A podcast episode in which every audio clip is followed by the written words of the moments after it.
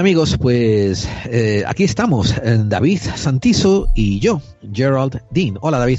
Hola, aquí estamos una vez más, al pie del cañón, como siempre. Así me gusta, tú siempre estás al pie del cañón, pero el que te va a decisionar hoy soy yo. ¿Sabes por qué? A ver, ¿qué pasó? ¿Qué pasó? ¿Alguna otra Pues catástrofe por allí? Porque estamos en racha. No, o sea, si hubiera catástrofe, pues sería normal, o sea, se mantendríamos el paso. El problema está en que no tengo tema hoy. No hay tema. Bueno, no te preocupes. Mira, tengo yo aquí una cosilla interesante que, que quiero reponer. Es uno de los audios relatos que hice ya hace algún tiempo sobre algunos relatos que hice, que escribí por ahí. Y que o sea, puede estar espera, que estás diciéndome, estás diciéndome que esto es, eh, tienes una cosita tuya que, tú grabaste. Sí, sí, tengo un audio relato que ya lo puse en su momento en el canal de Peters de Grau. Ah, y, y- es original tuyo. Es original mío, sí, sí. De hecho, eh, hice alguno también de Poe, alguno de El Cuervo y tal, que también hice audio relato y tal. Es que me gustan mucho los audiorelatos, los creepypasta y tal, pero yo normalmente los que subo son de autoría mía. Ya este es el primero que podemos poner, que yo creo que está gracioso. Eso si no llega a la ley, nos lo cancelen, nos meta a todos en la cárcel o... Bueno, no lo rapeo. Lo bueno es que no lo rapeo. Entonces ahí Ah, no tenemos riesgo de que nos digan algo. Sí. Si no lo rapeas, entonces seguro que está bien. Y si, si, si le colgamos una insignia nazi, olvídate, igual hasta, uf, igual hasta no lo promocionan, ¿no? Y tal. Porque tal como están las cosas en España y en el resto del mundo tendiendo hacia lo conservador, eh, no sé, es, parece que es más Pues- problemático que seas un poco antisistema a que seas, eso, un Sí, filo. Antifa también, ¿no? Eh, mira, pues de eso, de eso te quiero hablar un poquito después también. Pero sobre ¿Ah, sí? precisamente un poco ese tema, eh, sobre los ofendiditos, solo los de un lado. Tengo ahí también Ajá, un, ajá. un tema que comentar que, que he mirado un poquito por encima y me ha hecho... Bueno, iba a decir que me ha hecho gracia, pero en realidad me ha cabrado bastante, me ofende bastante el tema. Ah, esta, esta vez te ha ofendido a ti. Vale, pues Sí. tienes derecho, tío. Joder, claro que sí. Esto, pues qué bien. Eh, hagamos una cosa, recordémosle a la audiencia, ¿no? De que esto es en- supuestamente un poco entre temporada. Estamos, eh, estamos afilando otros programas, ¿no? Preparando otras temáticas y tal. Y por eso no se deben de sorprender que de vez en cuando pues tengamos algo así como unas cosas, unas cosas fuera de programa, ¿verdad? Off Y, topic. y- y- y otra cosa, que- sí, claro. Eh, y otra cosa que te- yo te comenté a ti alguna vez, ¿verdad? Eh, fuera de micrófono, que la audiencia no lo tiene por qué saber, pero te lo comenté que para eso se usaba la entretemporada, para de hecho experimentar con otro tipo de voces, con otro tipo de formatos, ¿entiendes? Cosas que, esos que, que, que están un poco fuera de la norma nuestra.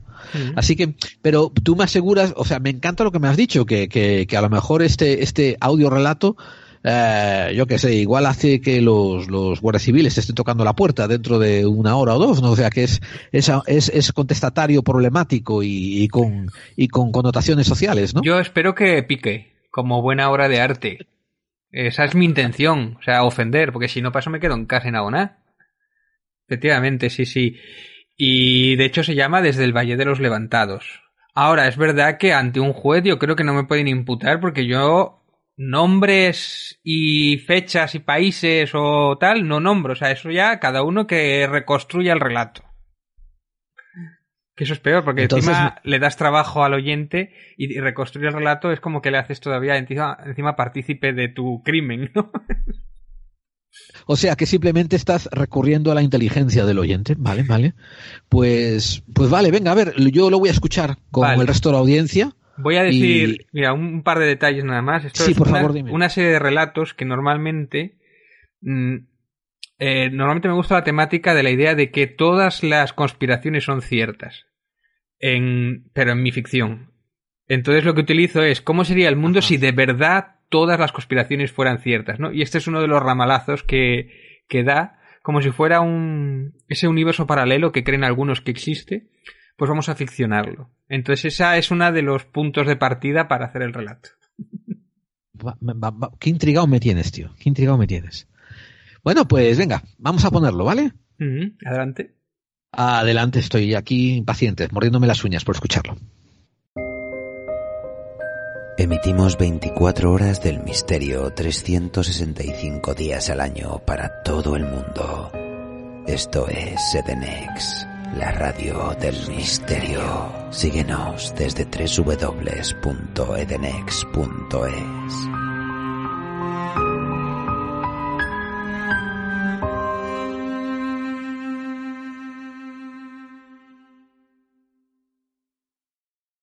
No puedo decir ni qué país de pandereta ni el nombre de los monarcas, pero en las fotos de la época se ve impresa la tristeza de una dura posguerra.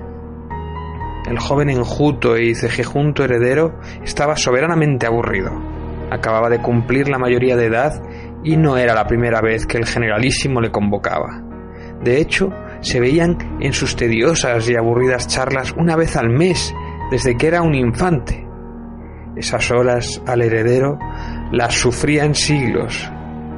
Su educación había estado supervisada por el gobernante del país, pero en los últimos años había aflojado bastante la correa. El príncipe, sencillamente con decir sí a todo a cuanto aquel anciano narraba, y con eso poco más cumplía. El joven, venido del exilio a un país del que no conocía bien el idioma, zurdo, disléxico y al que le costaba pronunciar la R, como a todos sus hermanos, se aburría soberanamente cada vez que tenía que conversar con el generalísimo. Y es en esas sesiones donde intentaba poner modo automático y en su mente divagar en cosas realmente divertidas ya sean mujeres u otros vicios más inconfesables. Los sabios consejos de su padre, al ser condescendiente con el anciano, darían sus frutos. Obedecele siempre en todo sin rechistar, y obtendrás su legado. No hagáis como hice yo y os enfrentéis. El príncipe aceptó sin más el consejo, también porque era lo menos complicado aunque no acababa de entender bien esa extraña relación entre ellos, si al fin y al cabo quien no les había dejado volver durante todos estos años había sido el propio general. Como el viejo no había tenido varones por descendencia y se creía algo menos que un faraón en vida, que había ordenado construirse un monumento póstumo digno del más megalómano de los faraones, bañado con la sangre de los presos del bando perdedor, había tenido en gracia que fuera nuestro joven príncipe, el heredero perfecto a perpetuar su régimen dictatorial. Su padre había aceptado a cambio de perder él mismo el trono en pro de la de su hijo. Padre era un heredero que nunca pudo reinar y que con el título de conde se tuvo que conformar. Un sacrificio que el mismo príncipe no sabría si aceptaría en favor de otro familiar. Por supuesto, el príncipe no era el único candidato, pero sí el mejor posicionado. Estaba su tío, mayor y legítimamente heredero al reino, pero Dios tuvo en su eterna gracia de crearle sordomudo. Y le hicieron renunciar al trono. Su condición de príncipe de un hermoso condado le duró unos días. El joven enjuto heredero tenía un pequeño hermanito, de casi quince años, un niño listo y espabilado como ningún otro de su estirpe, pero hemofílico, como gran parte de su propia familia. También estaban sus dos hermanas, pero al ser hembras nunca fueron propuestas para dicho cargo. Atravesó las clásicas largas habitaciones de Palacio Pardo, finamente decoradas con cientos de cuadros enormes de sus ancestros, jarrones milenarios finamente conservados, regalos de primeros ministros de lejanas tierras, esculturas asombrosas de valor incalculable, de tanta historia que contaba en las paredes de palacio, que con orgullo e hinchado caminaba por ellos, pensando el heredero, todo este enorme legado algún día mío será. El joven se sabía de una vieja estirpe sanguínea. Se sabía que incluso podría venir de la antigua Sumeria, la sangre primigenia más pura cercana a la fuente original. El joven se sabía especial. El joven se sabía escogido como lo fue David para Israel. El viejo estaría de buenas. Le informaron del buen humor del general al haber cazado abundantemente durante todo el fin de semana y eso les hacía a los sirvientes la vida más fácil. Cuando el joven entró en su despacho, donde una enorme bandera con una águila pintada colgada justo detrás de él, y éste le devolvió la mirada con una seca sonrisa. Y no era de los de sonreír habitualmente. Generalísimo, saludó el príncipe. He sido informado que os saltáis habitualmente las clases. Esta sería una de esas tremendas charlas sobre el compromiso y la importancia de la responsabilidad de Estado, pensó lamentablemente el príncipe. Ay, y desde luego el viejo no estaba de buenas. Y que no se engañe el amago de sonrisa anterior. Le había visto alguna vez mandar a picar a cierto valle con su poca habitual sonrisa seca. Lo siento mucho, me he equivocado, no volverá a ocurrir. El general golpeó en la mesa con fuerza. Su enfado era más que evidente. El propio príncipe temió por su futuro reino. Él mismo sintió una décima parte de terror que solían sentir cuando algún plebeyo, militar o sirviente, importunaba al anciano. No hagáis promesas que no podáis cumplir. Sí, señor. ¿Acaso crees que no sé todos y cada uno de los pasos que haces? Las escapadas con ciertas señoritas de mala vida, tu afición a las fiestas y el alcohol, y tus bajas notas escolares que convenientemente los profesores elevan? Lo siento, Señor. Tu estirpe es endogámica, llena de vicios y taras. No salváis ninguno. Hemofilia, sordomudos, deficientes mentales, tuberculosis, sifilíticos, directores de cine pornográficos, vagos, adictos al sexo, inútiles, incultos y muy escasa inteligencia. Pero lo peor de todo es que sois algunos incluso librepensadores. Señor, son mi familia. Por eso deberíais saberlo. No estáis condenados a repetir los errores de vuestra estirpe y yo sé que, con mi edad y mis obligaciones, ya no puedo estar pendiente de ti todo lo que quisiera. Sí, señor. ¿Por qué no aceptas todo cuanto regalo? Así lo haré, señor. Yo también he sufrido lo que es un padre y un hermano desviados de los valores familiares alguien que llevó la desgracia a mi padre y a sus pensamientos masónicos. Debemos aprender a sobrellevarlos. Y eso nos hace más fuertes. Sin duda, general, me preocupa soberanamente vuestra dicción. Yo nunca he sido un gran orador, por esta desdichada voz aflautada. ¿Sabéis cómo me apodaban de joven? Cerillito.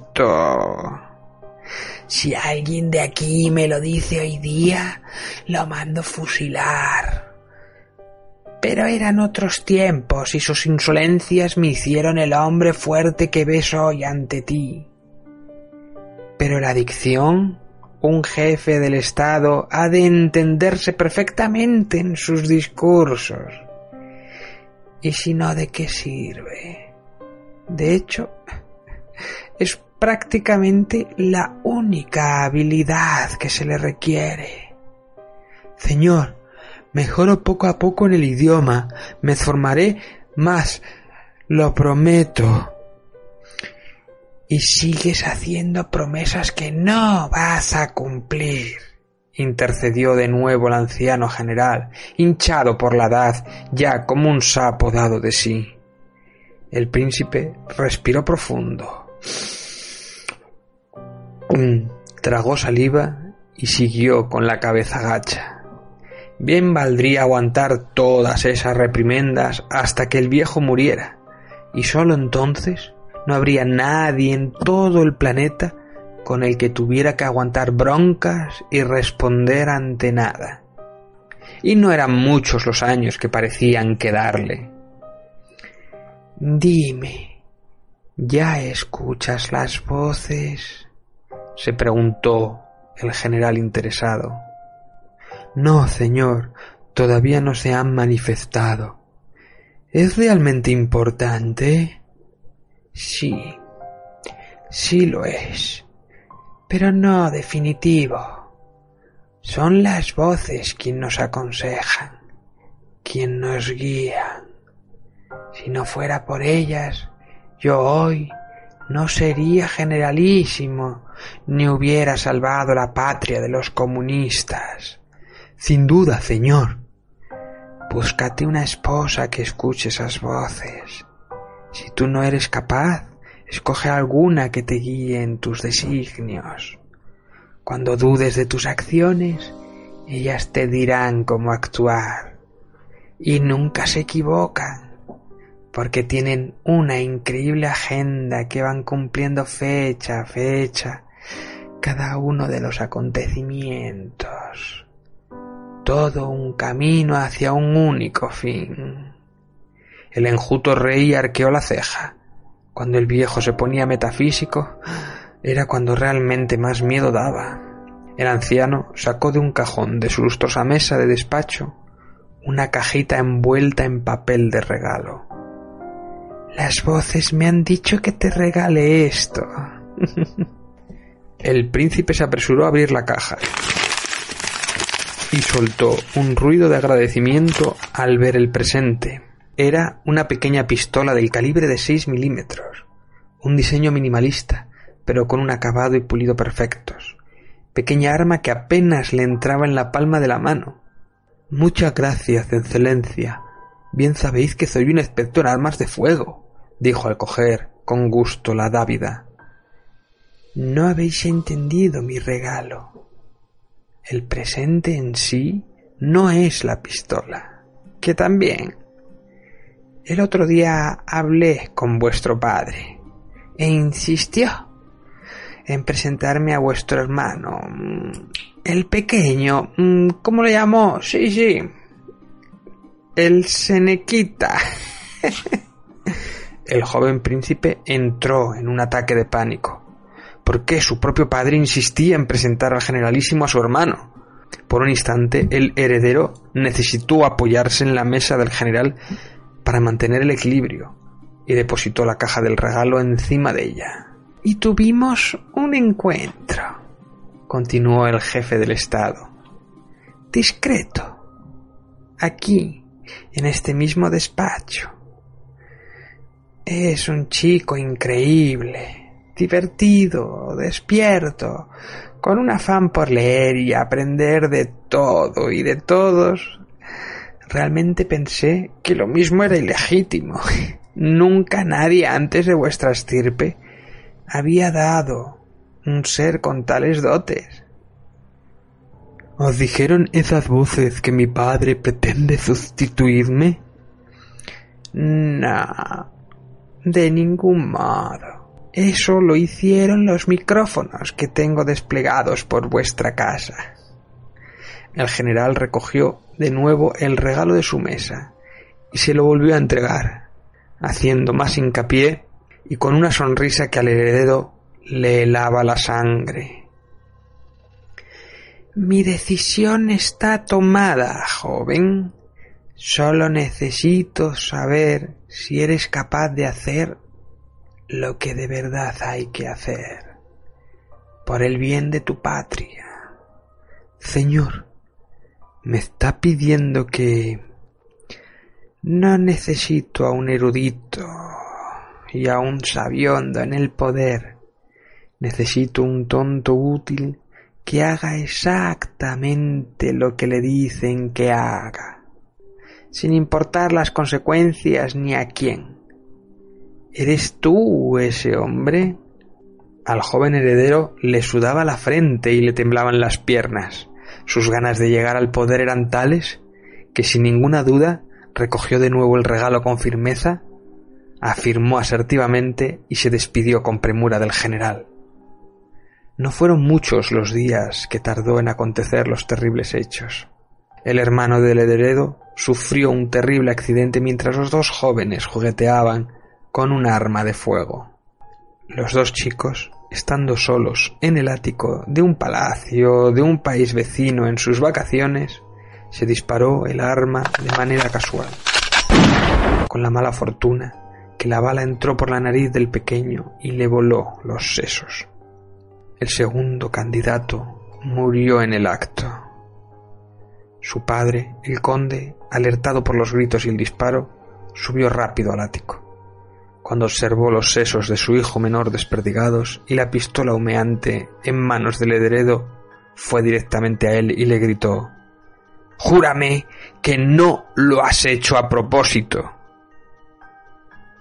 El ahora único heredero legítimo de la corona no respondió, ni lo hizo entonces, ni lo hará nunca. Y con una bandera de un enorme águila, el conde cubrió completamente el cadáver de aquel desgraciado crío, no sólo de la escena del crimen, sino de toda una supuesta futura democracia, hecho que luego se repetiría habitualmente, el de tapar actos criminales e ilícitos con una enorme bandera roja igualda. Pasados los años, aquel joven y alto príncipe conoció a una hermosa dama, venida de los países de culturas primigenias y mares interiores. Era rubia y de ojos azules, como todas las nobles de antiguos linajes.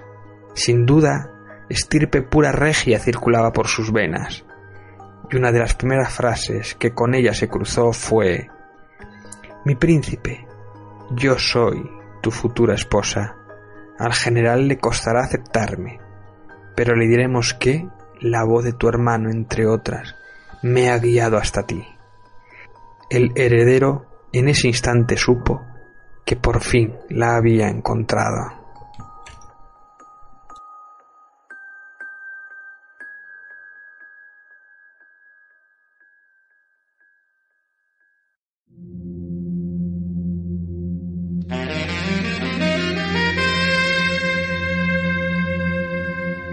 Estás escuchando Clave 45. Clave 45. Clave 45. Clave 45. Porque las conspiraciones Porque las existen. conspiraciones Porque las existen. conspiraciones. Porque las conspiraciones. Porque las existen. porque las conspiraciones existen.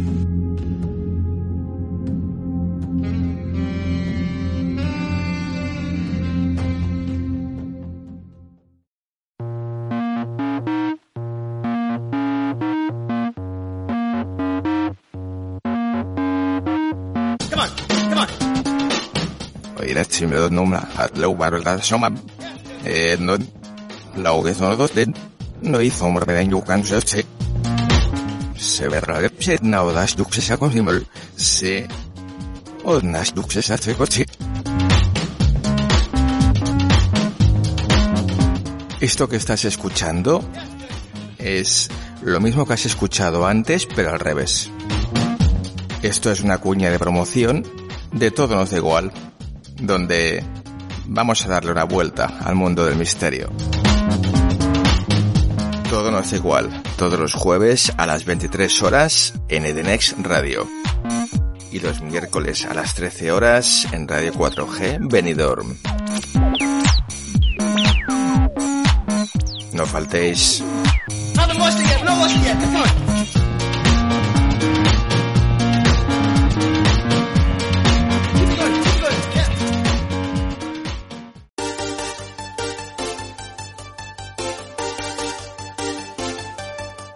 Desde lo paranormal hasta lo místico, desde lo desconocido hasta lo científico, ya estamos aquí y somos Hombres de Negro, todos los miércoles en exclusiva a las 11 de la noche en edenex.es y todos los jueves en iVoox.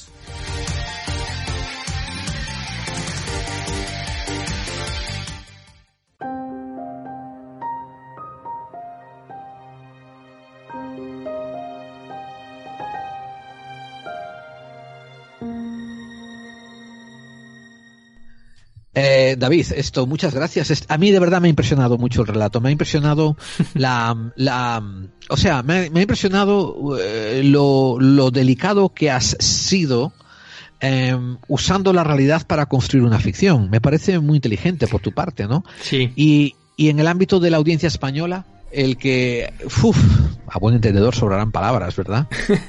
Es que eh, eso es una de las cosas que me interesa mucho de la ficción, de, de un mito de, o de una realidad modificada, tal, construir un relato, ¿no? Pero tener una base documentada y encima, como decir, bueno, esto en gran medida es cierto, hasta qué punto...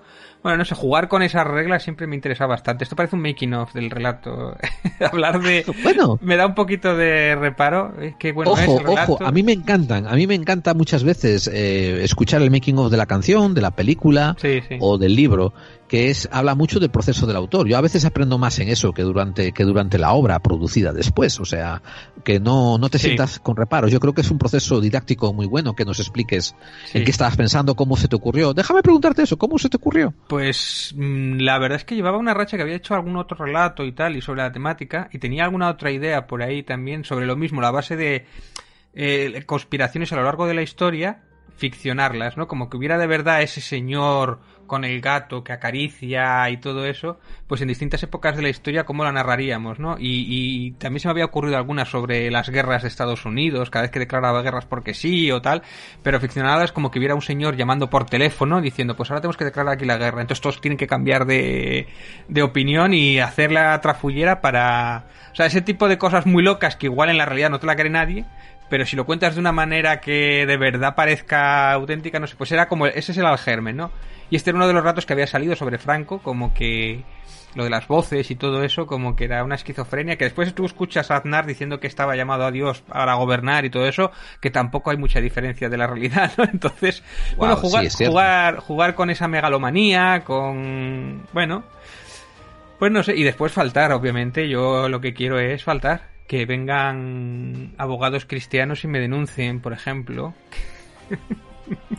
Bueno, no estoy seguro que con esta temática ellos tengan suficiente pie para una denuncia, particularmente la plataforma de abogados cristianos. Quizás, quizás la plataforma de neofalangistas o la plataforma de neomonárquicos. Ah, Bueno, o- mira, es que, es que mira la página de abogadoscristianos.es tiene uno de Sí, los sí. apartados que pone no permita la demolición de la Cruz del Valle. Sí, señor. Claro, bueno, pero es que ellos tienen todo un tinte cristiano, ¿entiendes? Tienen un- una pátina religiosa detrás de las denuncias que hacen, ¿no? Por eso te estoy diciendo que ellos probablemente no te puedan denunciar, pero sí otros, ¿no? O sea, como nuestra esto, la, la cantidad, yo que sé, Abascal y, y su peña, ¿no? Igual se, se reboten, ¿no? Sí, Los sí. legionarios y tal también, el- Bueno, el, pero Dei. tienen, tienen, es que muchos de los que están aquí en abogados cristianos han estado, están en Vox o participan en, han estado como diputados por Vox o cosas así. Pero bueno, eh, la idea, yo me acuerdo que cuando hacíamos el podcast de Café con Sal, uno de nuestros objetivos era que nos, que nos denunciara eh, abogados cristianos, pero de una manera como decir, eh, que, existimos, que eso es un motivo para salir en la prensa y era como publicidad. Ah, sí. Ojalá nos denuncie para Sí, sí, tener publicidad y que salgamos a la palestra y salgamos del ostracismo, ¿no? Es como, no ofende el que puede, sino al que, al que le escuche. Entonces era uno de los objetivos, que igual acabamos en la cárcel y arruinados, pero íbamos a salir en los medios. Desgraciadamente no lo conseguimos. Alguno de Vox nos dijo O alguna cosa. o a lo mejor afortunadamente. sí, claro, por este lado sí, claro. Pero mm, sí alguno de Vox que nos dijo alguna cosa y algunos ofendiditos y tal, pero denuncia afortunadamente no llegó. Igual no faltamos lo suficiente, mira que hicimos burradas en el programa. Pero mira, aquí tenemos a abogados cristianos. Asociación de Abogados Cristianos, defendiendo a las mujeres que fueron engañadas en centros de abortos y que quieren denunciar las prácticas a las que fueron sometidas. Denunciando las irregularidades del negocio del aborto, promoviendo la legislación favorable a la defensa del no nacido y del paciente en la situación de desesperación. Defensa de la familia. Defensa jurídica de la libertad religiosa. Y aquí hay otro que dice que ante los extremos, hasta los extremistas de izquierda que quieren quitar todos los símbolos religiosos y todo eso que defienden y tal. Bueno, pues estos son los abogados. Estos son los que estaban persiguiendo a. Estoy viendo el- el Facebook de ellos, ¿no? Obligó a rectificar los aforos de los templos. Sí, porque es que como pueden ir pocos a las iglesias, eh, están denunciando para que pueden ir más a las iglesias y tal. Recaban firmas para la retirada de la cruz en un mirador celanovés, defendiendo la cruz por todos los lados. Bueno, bueno. Supremos teman cautelares a los vagos cristianos contra el límite de aforo de lugares de culto. Y sobre todo, no derriben la cruz del Valle de los Caídos. Que te digo una cosa, eh, derribar el, el Valle de los Caídos, la cruz, es una movida que flipas, ¿eh? Te refieres a una movida, a, un, a, un, a una movida de ingeniería, ¿no? De ingeniería, ¿Te sí, sí, sí, sí. Sí, sí, sí, sí, completamente de acuerdo contigo. Pero te voy a hacer un matiz, ¿eh? Te voy a hacer un matiz. Yo muchas veces cuando oigo en España gente que se rebota por la inclusión, ¿no? De religión dentro del estamento político, del estamento social, yo mucho no lo entiendo. O sea, a ver, eh, yo tengo una división muy clara de que eh, me parece bien que se separe lo religioso de lo político. A mí me parece bien, pero no entiendo eh, la- eh, eh, el iba a decir el estar ofendido, pero no, no quiero decir el, el ofendido, sino hay otra palabra que estoy buscando que son indignación. Esa estoy buscando. No entiendo la indi- indignación porque España pasa 40 años siendo un estado católico nación, o sea, con el nacional catolicismo pasando un estado que es oficialmente católico, ¿no? Y cuando llega después eh, la monarquía parlamentaria, pues nunca reniegan de ello 100%, lo convierten en un estadio en un estado aconfesional, pero no hay una un corte, no hay una ruptura, ¿entiendes? Con el catolicismo dentro de los estamentos del Estado, asimismo tampoco como hay una ruptura con el franquismo, nunca. Ujú. Eh, por eso digo que no es como en Estados Unidos, ¿no? Que cuando se separan de los de los ingleses en 1776 dicen hay que separar la religión del Estado, ¿no? Y no permiten en ningún edificio eh, estatal, que como por ejemplo, ¿no? Una casa consistorial, un ayuntamiento, o mucho menos el, el, Capitolio, estas cosas a nivel federal, no permiten eh, símbolos religiosos que vengan intrínsecamente religiosos. Por ejemplo, quiero decir, si y firmaron un documento y escribieron algo así como por la gracia de Dios, lo dejan, porque es valor histórico. Pero ahora, erigir una cruz, porque ellos dicen que esto es una patria cristiana, eso no lo hacen, ¿no? Porque no quieren dar la idea de que tienen preferencia por ninguna religión, pero eso está escrito en la Constitución americana. En la española no está. Pero bueno, eso es la- cuando los ingleses hubo el cisma del, protenta- del protestantismo, del pro- Sí. protesta- no lo diré bien, protestantismo.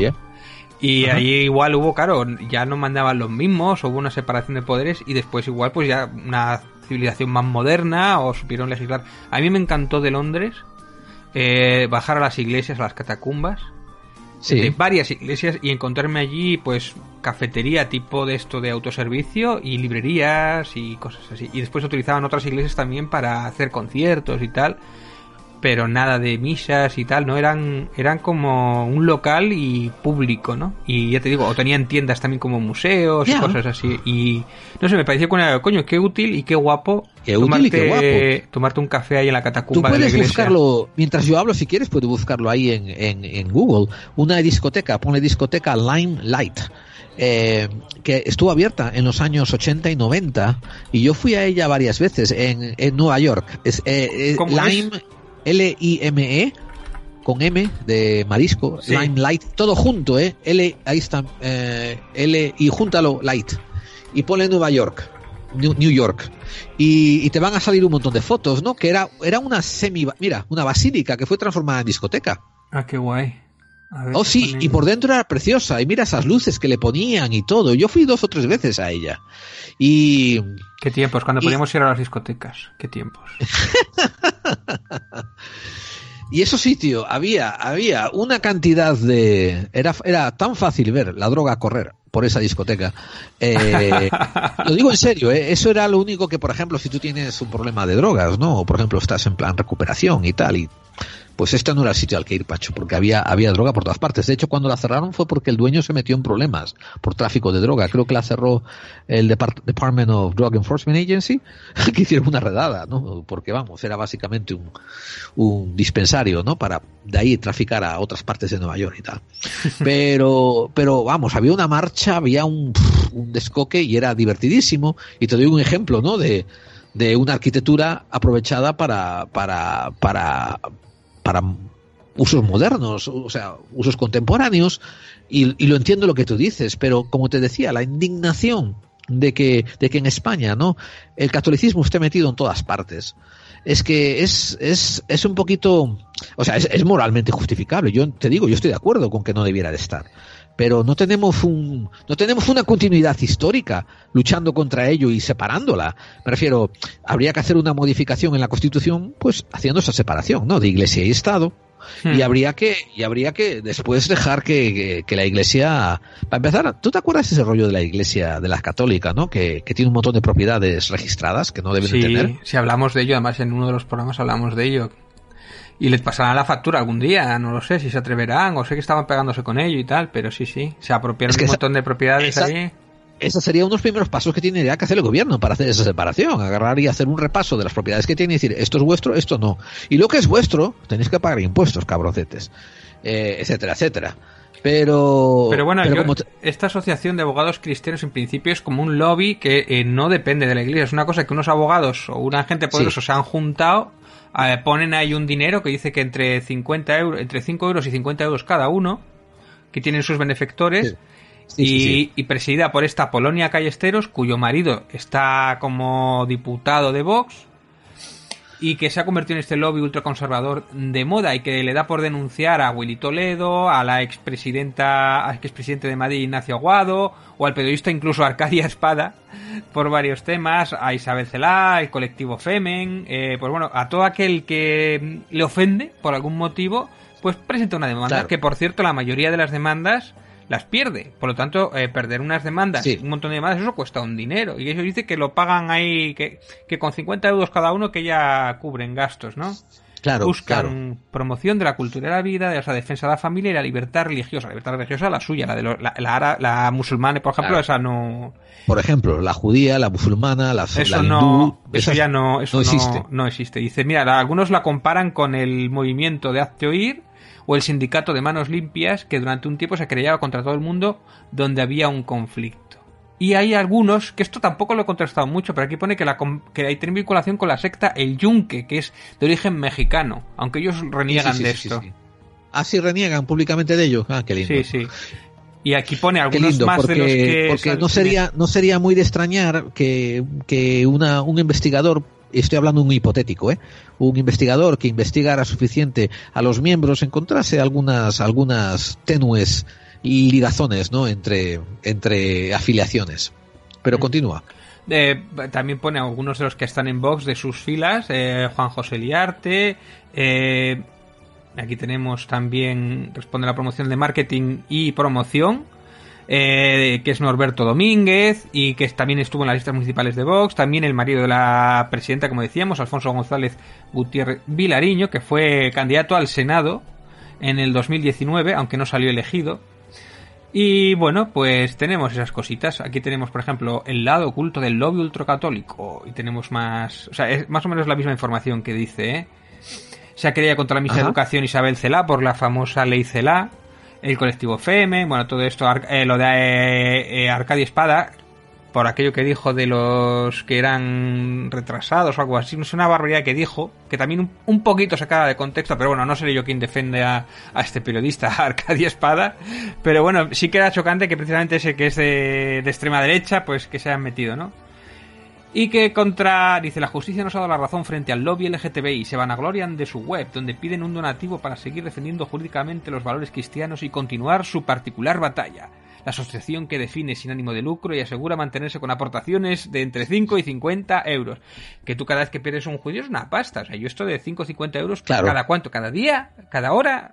Porque... No, es No, debe ser, debe ser una mensualidad. Ingresos son poco claros, sí, pero con 50 Pero- euros, eh, 15 personas que son, no, no da. No, o sea, trabajan no te 80 olvides que ya personas. ¿eh? diciendo, no te olvides que están diciendo que tienen sus mecenas. Estoy seguro que cuando sale un caso y hay que apoquinar, pues a esos mecenas y le dicen, mire, este ha injuriado a la Virgen María.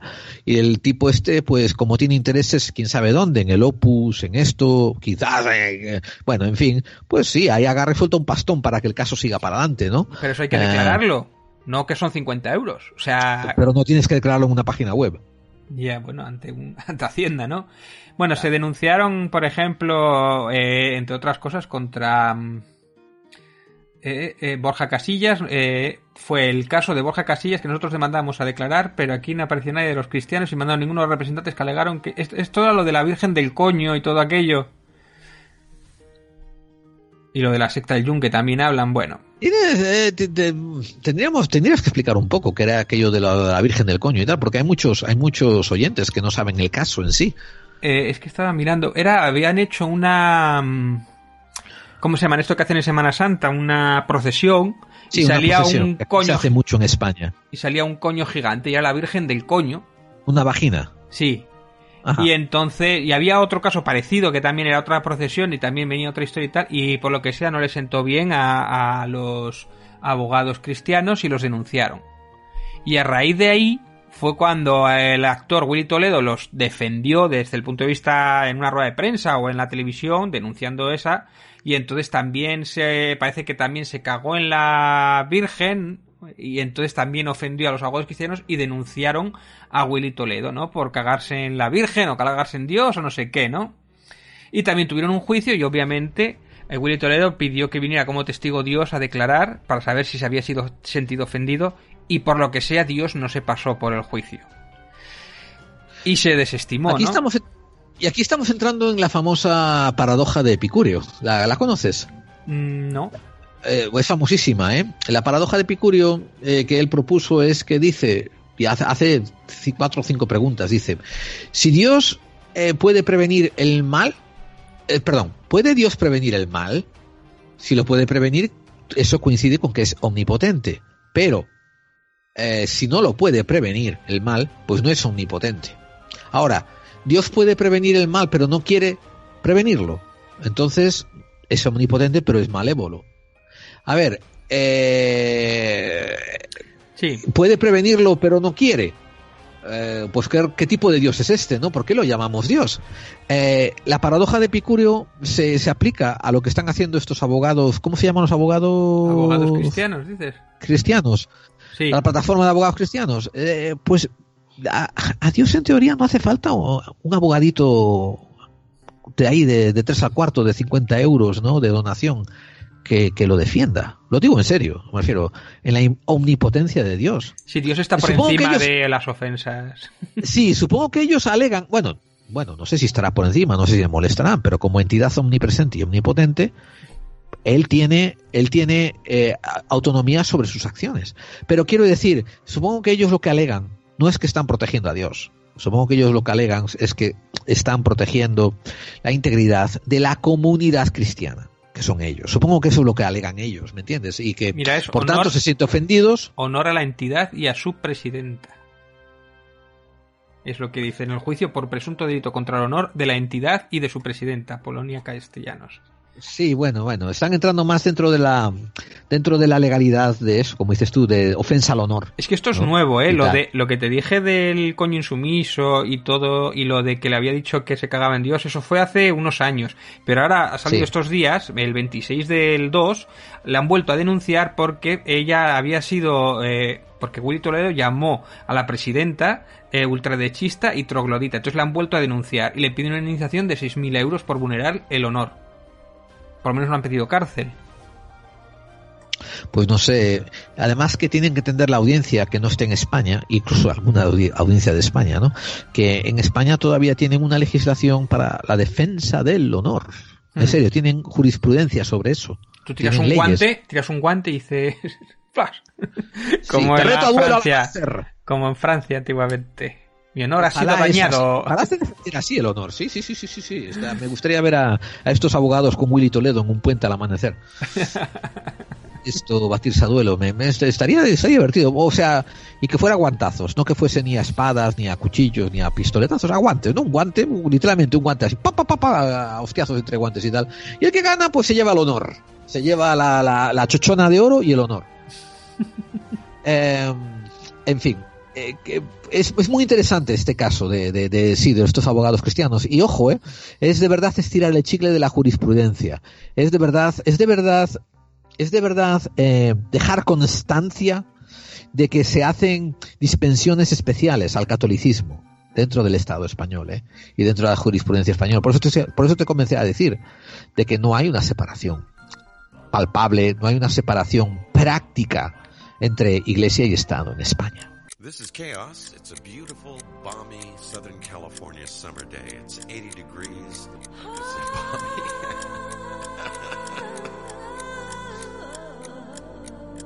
¿Estás escuchando? Clave 45. Un programa para aquellos que sospechan que las conspiraciones existen. Y si quieres que este programa se emita por tu estación de radio, ponte en contacto con nosotros. La red de estaciones que emiten Clave 45 va creciendo semana a semana, mes tras mes. Clave 45 nunca cobra nada por derechos de autor ni por emitir el programa. Y si te animas a ser parte de la resistencia, te ofreceremos un programa formateado especialmente para radios. Envíanos un correo a nuestra dirección en podclave45 gmail.com y nos pondremos en contacto contigo. Y así, poco a poco, todos estaremos contribuyendo a aumentar la resistencia.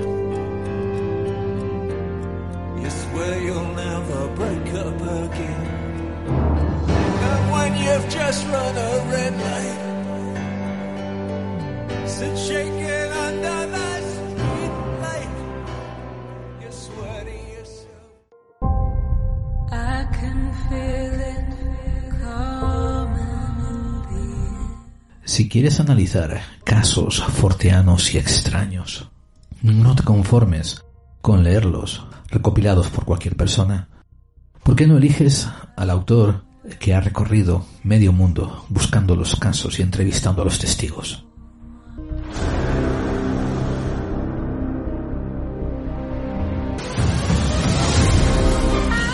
Ya están disponibles los cuadernos de campo, una recopilación de las investigaciones, entrevistas y trabajos de campo llevados a cabo por el investigador Manuel Carballal.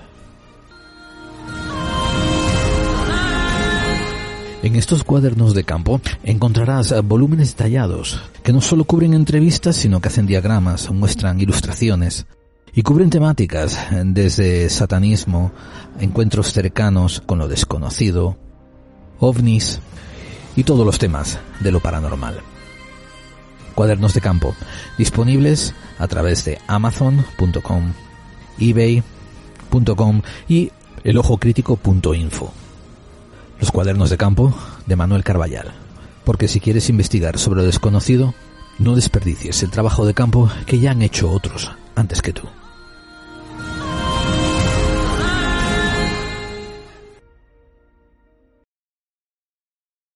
Además es un poco, a mí me da la sensación de que mm, somos abogados, somos guays. Como conocemos los entresijos de la ley, vamos a utilizar todos los entresijos para denunciar aquello que no nos guste y defender lo nuestro. Pero no es altruista precisamente. O sea, es como, no sé, es...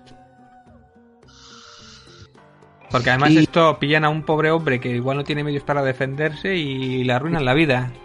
Me voy a dedo porque tiene medios, ¿no? Y aún así se la han hecho pasar putas durante varios meses, tener que ir a juicios y movidas.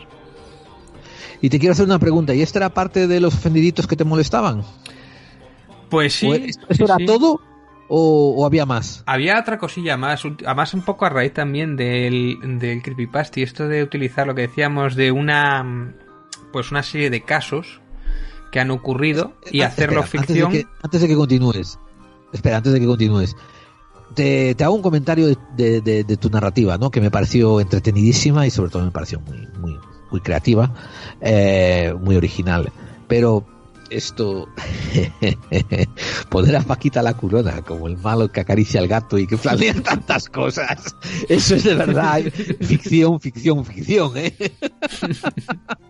Bueno, hombre, es que es gallego, entonces tampoco sabe si va o si viene, ¿no? Le pasa un poco también a M. Punto, que no sabe si es un genio o tiene problemas cognitivos.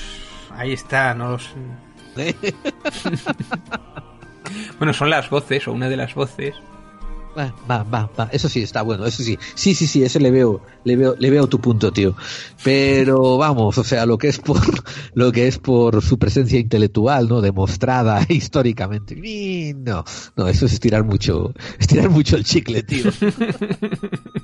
Esto, pero me encantó de todas formas, eh, me, me encantó. Eh, continúa, ¿qué ibas, qué ibas a decir? No, quería hablarte un poquito del proyecto Blue Book, el proyecto Libro Azul, que es una serie que la verdad es que me había pasado un poco fuera del radar, no sé por qué, porque a mí este tipo de Ah, series me, fascinan. Ah, además voy, a como- aclarar, voy a aclarar antes de que empieces de que yo no la he visto ni un episodio. He oído mucho, pero ¿en qué plataforma sale?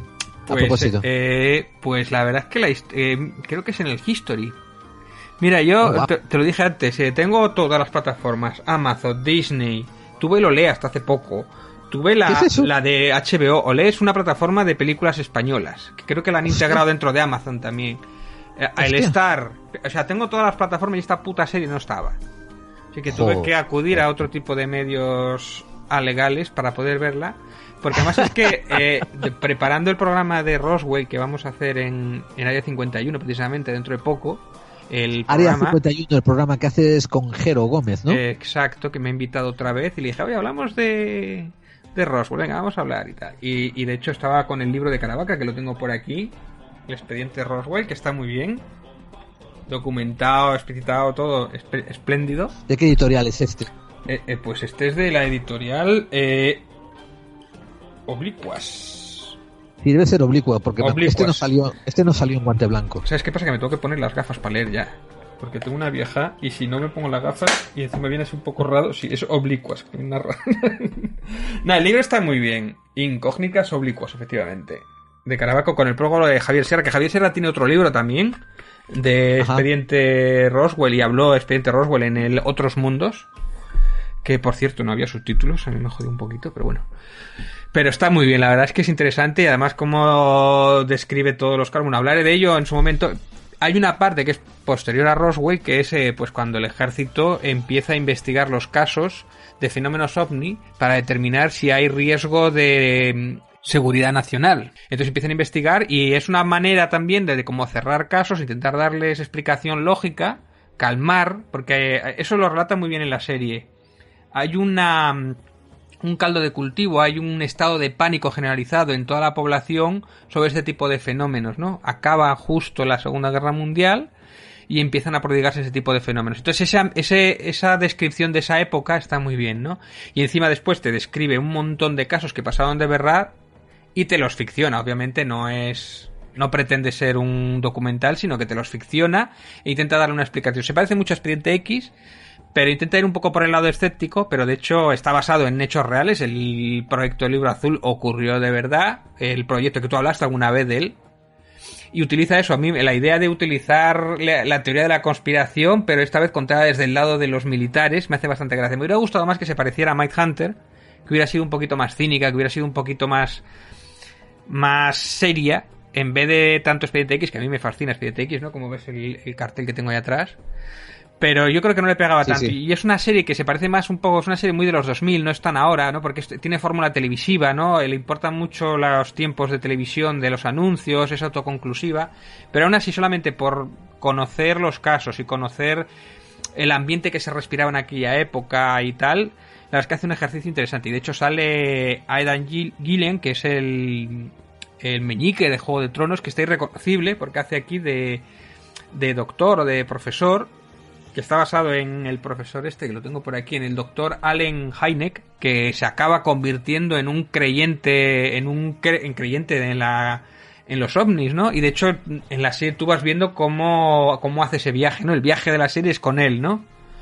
Y como en el libro azul, pues como las fuerzas aéreas utilizan esto para intentar desclasificar o darle una pues darle eh, una investigación científica a todos estos casos, una explicación, aunque hay muchos que los de la teoría de la conspiración dice que se utilizó para cerrar casos y tapar la teoría de la conspiración. Entonces la serie juega un poquito con eso. De hecho habla del término ovni que se inventa en este momento, ¿no? Edward Ruber es el que inventa el término ovni para sustituirlo por platillo volante y tal. Y la verdad es que la serie está, está curiosa. No es primera división, pero bueno, es entretenida. Y hay dos temporadas y creo que he visto la primera entera prácticamente. Me queda el último capítulo en la mitad. Y no hay más de momento más temporadas. Y está bien. La verdad es que bueno, es curiosa. Para estéis aburridos y algo así de recordar un poco la historia y tal. Y eso, de utilizar hechos que ocurrieron de verdad y tal. Desde el lado de científico, de- desde el lado militar y tal. Bueno, eso me ha hecho gracia. Me, me ha hecho gracia, me ha gustado. Pues em, te levanto la recomendación. Em, te, levanto la recomendación porque tú, mm, tú te, has convertido en mi filtro para, para no tener que, que ver mierda. Por lo menos sé que, sé que me va a gustar, si no me va a encantar. Así que, así que te tomo la recomendación. Y no lo digo porque seas mi colaborador en el programa, lo digo en serio. Quizás creo que colaboras en mi programa porque me gusta tu, tu sentido de, de la estética y tal. Yo, yo, yo, oye, mira, yo voy a aprovechar para hacer también dos recomendaciones de un par de series. ¿Estás listo? Sí. La primera estoy seguro que ya la has visto. Eh, se llama Altered Carbon. Carbón alterado. Ah, sí. ¿Te suena? Sí, sí, claro. Vi, las, vi la primera temporada y la segunda no pude. Se me cayó. Oh, se te cayó. Sí. Se te cayó de, de mala que estaba. No sé, es como... La primera me gustó... A ver, la primera está bien. Mm, lo que pasa es que es más rock and roll que, que Blade Runner, que metafísica. Cosa que está bien, no, no es problema, Sí, ¿no? Pero quizá Exactamente. te la vendían más, más metafísica o más serio de lo que de verdad es, ¿no? Pero me gusta más la idea que la... Está, está bien, me gusta la serie. Bueno, para mí es un 8, un 8 y tal. Pero la segunda temporada ya me cambian al protagonista y la historia no me acaba de empatizar y no, no me enganchó, no me enganchó. La primera sí me, me gustó mucho. sí. De hecho, tuvo menos Sí. presupuesto la segunda temporada y la cancelaron. Pero bueno, yo solamente por ver el Hotel Poe, este, el... el, el, el- sí, el como- Hotel Raven, ¿no? Exactamente, solamente ya por eso ya a mí ya me tenía ganado. Esa inteligencia artificial y todo eso Sí. con el cuervo y Eh, toda esa estética. Que eso está distinto en el libro, no es así. Es Jimi, creo que es Jimi Hendrix o algo de esto. Y no pudieron por derechos y entonces lo cambiaron a Poe. Es que tuve, lo tuve en la, en el Celsius estuvo el autor, el escritor de Carbono Alterado estuvo en el Celsius y de hecho, de hecho tengo la, la en Pites de Grau lo podéis ver la charla del Celsius de, del autor y contaba. Qué bueno. Sí, sí. Del, del autor del Eh, libro, ¿eh? Sí, de libro, porque iba a decir yo eso, mi, eh, están basadas en libros y, y me ha picado la curiosidad de levantarlos y, y ver si están bien. Lo malo, lo malo es que tengo delante mía cerca de, de 10 libros que todavía tengo que, que repachar para la, la siguiente temporada contigo. Sí. Esto, así que no sé dónde le dónde meteré los libros de, de Altered Carbon, de carbón. Se llama Carbón Alterado en, Sí, sí. en español. Sí, sí, también Vale. son varios libros, son tres o cuatro. Y. Pues, pues la recomiendo, como decías tú, por, por un Blade Runner rock and roll. Y hay ¿no? un anime también, hay un anime también, que no lo he visto, pero creo que está bien. Pues esto lo recomiendo, como te digo, por un, un rock and roll Blade Runner, ¿no? Porque te digo, está bien, está maja, está guay, hay acción, y hay desenlaces, y hay tensión, y todo el rollo, y hay una investigación criminal. Pero hacen, hacen lo, una cosa que me encanta en la ciencia ficción, y que lo hizo Blade Runner cuando, cuando Mm. en su momento, y otras muchas, que es salpicar eh, de datos futuristas el contexto de la acción que está ocurriendo. Eh, la acción tiene que ocurrir. El desenlace, la trama tiene que llevarse a cabo. Pero la trama nunca debiera estar en función de la ciencia ficción, sino la ciencia ficción salpicar la trama. Y hacerte eh, saber, hacerte entender que estás rodeado de otro mundo, de otras circunstancias, de otro contexto cultural, de otras expectativas. Eso es lo maravilloso, eso es lo que me encanta, ¿no? Y es lo difícil de hacer. Bueno, es una, tiene una enorme crítica social, ¿no? De los matusalones, matusalanes y Increíble. él es como, él había sido castigado y estuvo en suspensión un tiempo y es muy Humphrey Bogart, ¿no? Es el típico detective que Sí, investiga un caso sucio de corrupción y tal. O sea, es muy noir, ¿no? Y, y Muy es una mezcla pero- de géneros y, y la verdad es que la serie tiene su deje, tiene una cosilla, una cosilla que me llama la atención, que es como muy desapercibida, es el tema de que parte de la tecnología que les ha permitido a ellos ser inmortales está sacada de un alienígena que encuentran en Marte. Y eso es algo, creo que era en Marte, sí. Y es algo y que te lo dicen muy de así. pasada. Sí, Sí, sí, sí, y no lo vuelven a tocar y tú y gente como tú y como yo nos quedamos ¿qué qué? pero en serio eh, y es y es importantísimo eso porque en teoría ya han abierto la puerta al contactismo o sea decir que hay otras hay otras civilizaciones pero no es, es, es de pasada Sí, Y pero es una eh, civilización como que esa sea eh, antigua y perdida y muerta. Antigua y extinguida, exactamente. Pero, coño, ya solo habla la implicación, la implicación de que no estuvimos solos o que no es, pero en fin. Pero otra cosa también que, otra cosa también que a nadie se le debiera de pasar es, es el contexto social, ¿eh? Que todo, todo, todo, todo, todo, todo está enmarcado por la guerra de clases. Quiero decir, igual que hoy en día, ¿no? Eres un don nadie o eres un que lo tiene todo. Sí, sí. Y, y eso, es- y eso es un contexto muy importante que no te debes de olvidar. Eh, fíjate que incluso el, el contrato que le hace, ¿no? El, el, el jefe, o sea, el contrato que le hacen al protagonista para que investigue el caso, Sí. básicamente lo, lo, lo- parece que lo, lo asienta de por vida al tío. que, que, vamos, que imagínate a ti, David, que te dicen, oye, esto, escríbeme un libro de 100 páginas y puta madre, te doy un yate, te doy una casa, te doy un piso y te doy un sueldo de 10.000 euros al mes. Hmm. Puta madre, ¡guau! ¿dónde está ese chollo que ya firmo, no? Pero bueno, pero la persona que te ofrece eso, para e- la persona no es nada. Imagínate qué disparidad debe de haber y, y lo reflejaron bastante bien. Sobre todo que deja a la audiencia leer entre líneas muchísimo, deja a la audiencia usar el cerebro para entender muchas cosas. Eh, Y otra, Ya. otra cosa de que me gusta mucho de la ciencia ficción es precisamente cuando llega un punto en el que, bueno, eso que me está contando es vistas a 200 años o 300 años, pero eso va a pasar. Y entonces hay que plantearse ese problema, dilema, ¿cómo lo vamos a Sí. solucionar? Aquí proyecta hacia esa solución. Pero es una cosa que dice, bueno, ahora mismo no toca, pero va a tocar. Exactamente. Eso, eso es maravilloso de la ciencia ficción, ¿eh? Eso es, eso es maravilloso. Eh, y le recomiendo a toda la audiencia, ¿no? Que, que se enfrente como yo me enfrenté a esta serie, como me enfrenté también a la película Matrix, quiero decir, con los ojos cerrados, sin ninguna expectativa, entrando, "Ah, a ver de qué va esto, no tengo una tarde para quemar, Mm. que fue lo que me ocurrió. Eh, tenía que poner a los niños a dormir, ya había visto todo lo que quería ver y tal. Bueno, a ver, me sigue saliendo Alter Carbon aquí, va, voy a picarle, a ver qué coño va. Y, y me quedé, wow, qué bueno está, ¿no? Qué, qué recompensante es. Eh, esto me abre la, la puerta a otro comentario que hicimos fuera de micrófono, pero creo que merece que lo hagamos en micrófono, tú y yo, que te dije, eh, me trajo el mismo sistema de, de satisfacción que me ha producido esta serie que tú me recomendaste hace poco, la de la de Love, Lovecraft Country, Sí. que me encanta. Me encanta por el balance entre. Me, me encanta la estética, pero me encanta ta- el color, la cromática, ¿no? Pero me encanta también el balance entre temas sociales, perdón, el terror de la sociedad y el terror metafísico. Es un balance genial. Eh, y bien representado y una historia fascinante, interesantísima, con muchas aristas. Y te dije a ti, ¿no? Eh, fuera de micrófono, que esta fue una de esas pocas que me voy a comprar en la, la sesión, el, el season, la temporada en DVD Sí. cuando salga. Eh, pero esto es más bien, sí, esto sería más bien como eh, sería más bien forteanismo, alta extrañeza, ¿no? Porque tiene que ver con, con magia y tiene que ver con seres de otra dimensión y demonios, ¿no? Pero una vez más, ¿eh? ¿Tú te acuerdas que han integrado en, en Lovecraft Country esto, lo que es la, la magia, la magia casi cuántica, en el sentido de querer explicarla, ¿no? Y crear un mecanismo que altere dimensiones y crear, eh, crear máquinas que, que ayudan a la magia, ¿no? Y, y- y racionalizar los conjuros con un propósito físico y, y- y práctico, ¿no? Eso me, eso me gusta cuando se atreven a ir por esos derroteros. Por eso me, me gustó de esta manera. Bueno, Pero había otras. Hay sí, el dicho sí. ese de que la tecnología, si la para alguien que no conoce la tecnología le puede parecer magia, ¿no? O sea, es indistinguible de la quiere- sí, el magia, que ¿no? quiere- el que quiere ese dicho está escrito por Arthur C. Clarke, eh, que dijo, no cualquier tecnología suficientemente avanzada es indistinguible de la magia para la persona. Entonces, entonces eso también aquí se aplica muy interesantemente a ello. Eh, a ti también te gustó esta serie, ¿verdad? Sí me, bueno, me gustaron algunos capítulos más que otros. Me- había capítulos que no me gustaban tanto, no me dio más, y algunos capítulos que sí me gustaron más. Me gustó el piloto, ¿Cómo el piloto darías? me gustó.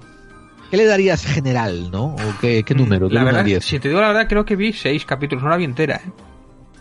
No porque no me disgustara, sino porque en ese momento igual había otras cosas más que me llamaban más la atención y tal, y después, la- de hecho la tengo que repescar. Vi seis capítulos y ya te digo, el primero me encantó, sin embargo el segundo y el tercero me parecieron como insulsos. Sin embargo después el cuarto, que era el de las catacumbas y tal, que volvía un poco más al terror y tal, me hizo más gracia y tal. No sé, en general me parece que está muy bonita, o sea que es preciosa como está rodada y tal. Y tiene medios y se toma en serio la parte de terror y tal. Y, y sobre todo al lado ese de... Me gustaba mucho eso de que contabas de que el terror por ser negro ante, ante los blancos, ¿no? Las situaciones que tenían que eran auténtico terror. Eso sí que me llamó porque yo eso no lo había visto, nunca lo había visto, ¿no?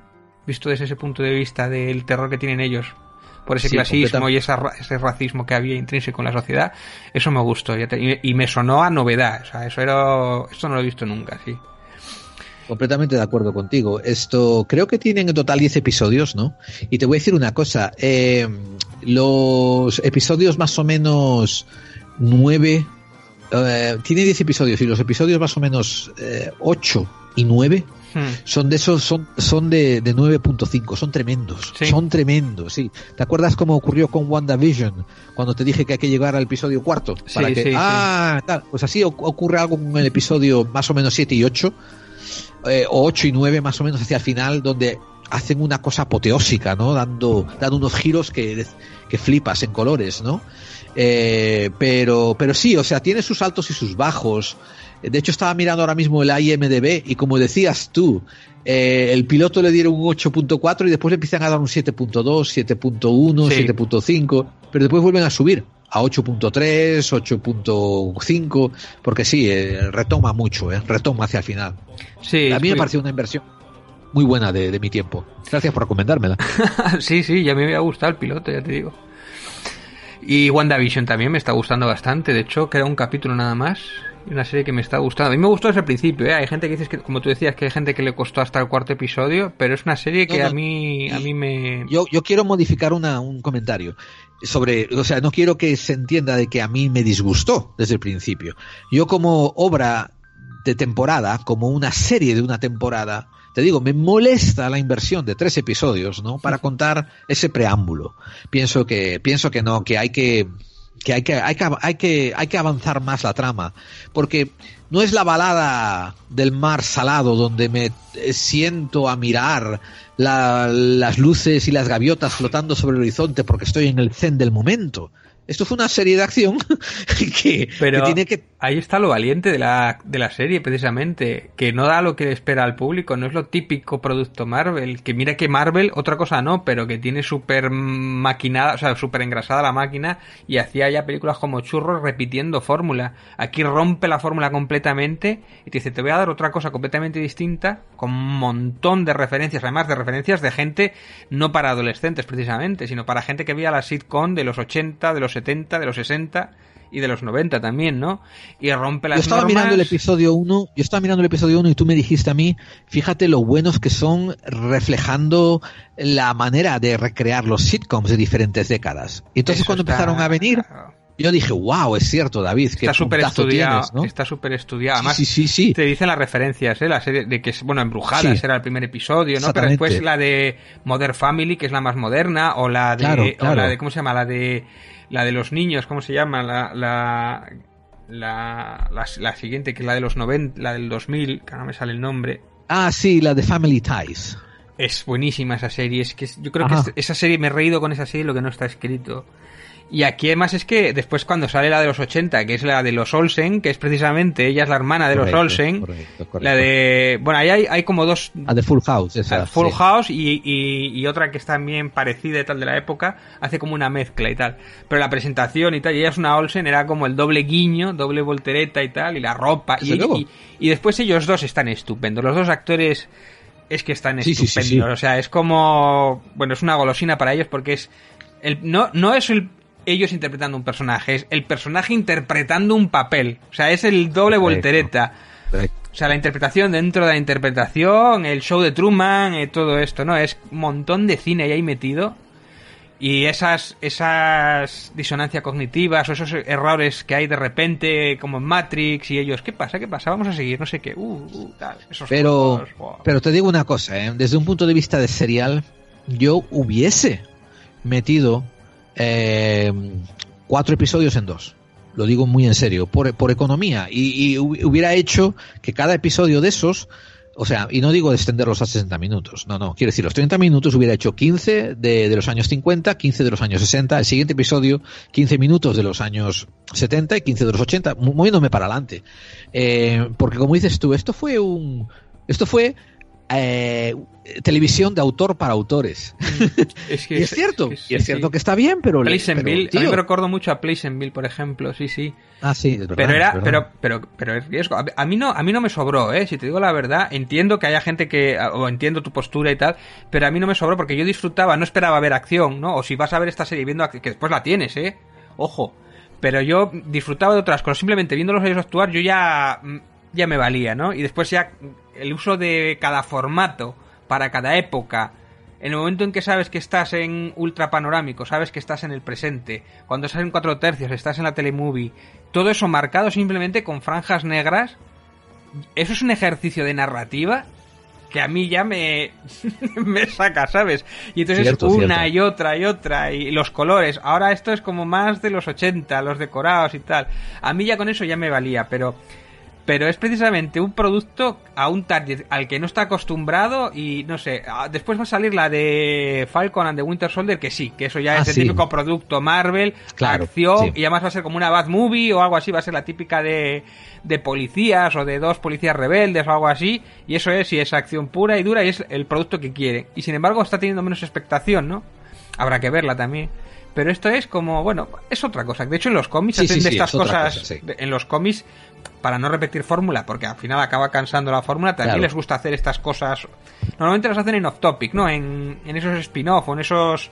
como fuera de los mundos o cosas. Eso lo hacen más en DC, ¿no? Los. eh, como las cosas que no son canon, fueran del canon es cuando más experimentan y allí tienen obras curiosas. Bueno, a mí todo eso lo que son experimentos normalmente me interesa. Y la parte estética, la parte de escenarios, la interpretación, los colores, eh, jugar con el espectador, rompe la cuarta pared. Todo eso hay un ejercicio ahí y después es jugársela, que yo es lo que necesitaba Marvel, jugársela un poco, romper la fórmula. Sí, sí, en eso estoy muy de acuerdo. Ya te digo, y tiene muchos aspectos que lo redimen, ¿no? Y el hecho de que yo me critico de decir que estiraron el chicle de tres episodios, eso no es para, para desmerecer el hecho de verla. Porque es recompensante verla, ¿no? Te, Mm. te recompensa por el tiempo que empleas, eso es cierto, ¿no? Simplemente te digo, fue un comentario que, que te digo Sí. que en, la, en, el, en el 2021 hay que, hay que ser más económico y más eficiente a la hora de, de meter eh, episodios, ¿no? Eh, y, y, oye, yo creo que hemos, llevamos casi una hora o no sé, 30 minutos hablando de series. Hay que pasar a leer comentarios de oyentes porque hubo, hay que hablar Uh, de, sí. de- de redes, hay que hablar de cosas que se nos, que, que nos tocaron. Yo te voy a hablar de cosas que me indignan también a mí. Ah, muy bien. ¿Quieres primero Así que voy a poner- o qué quieres? Voy a pon- primero quiero, quiero música. Y, y va- ¿sabes cuál vamos a poner? Dime, Ah, dime. no. Eh, quiero hablar sobre la música que pusimos eh, para el cierre de la, de la vez anterior. Eh, porque el autor, ¿tú te acuerdas la canción con Sí, sí, inspiración? sí, sí, sí. Bueno, Sí. el autor quedó confundido diciendo que, que no se había dado cuenta que le habíamos puesto dos veces y que al principio le habíamos dado completo crédito, ¿no? Así que quería dar un mini, mini, mini inciso, ¿no? Para comentar que, que el autor es eh, Juan José Ventura Fernández y que es un periodista, un periodista bastante, bastante famoso. Esto, y que, y que eso, que él tomó su tiempo, él se preocupó de hacer las cosas a su propio paso, ¿no? Y, y eso, y, hizo esa canción que una vez más vamos a poner al final hoy, ¿ok? Le, dije a él que lo íbamos a, a poner unas cuantas veces. Os aconsejo que vayáis a su canal de YouTube y su canal de YouTube, a ver, estoy buscando el nombre, eh, tenéis que buscar por Juanjo Ventura. Eh, tiene 122 suscriptores. En ese- y no, no, y me río de los pocos que tiene para la, la, la, la buenísima que está la canción. Eh, así que venga, iros allí, dejarle un comentario eh, y en fin. Eh, y Vamos a hacer Radio Fórmula, ¿no? Repitiendo la canción aquí, Radio Fórmula, clave 45. David, eres el viento bajo mis alas. Creo que es sí. mira, conspiración para una rumba... eh, sí, eh, conspiración para una rumba... El carnaval de la pandemia, efectivamente. Sí. Vamos a ponerlo aquí. Este es el tema. Juanjo Ventura. Hay que darle suscriptores ahí. Sí, Aquí, señor. aquí. Sí, sí. Y si estáis oyéndolo por iVoox, entrad en la descripción del programa y ahí vamos a dejar el enlace a su, a su YouTube. Y, y bien, eh, vamos a dejar sonar esta canción al final también. Pero ahora quiero poner eh, otra, otra música. ¿Sabes? Eh, a mí me llegan cantidad de correos electrónicos preguntándome por la- las músicas que, que nosotros ponemos en el programa. Te lo juro, me llegan. Cada mes me llegan cinco, por lo menos. Que Curioso. para un, para un programa de misterio que no nos enfocamos en la música son muchísimos preguntándome por la música que ponemos en el programa hay un hay un autor que yo he conocido, que perdón, que yo he descubierto por mi propia cuenta, que se llama Amigo the Devil. Así como suena, Amigo the Devil, o sea, Amigo el Diablo. Y te lo voy a mandar aquí por el chat, eh, el link, eh, David. Y si puedes, pícalo, porque va a ser la canción, la música que vamos a poner de, de fondo cuando empecemos a hacer este segmento de, ¿no? de contactos y de, y de cosas. Vamos a, hacer, a, ver, a escuchar cómo suena.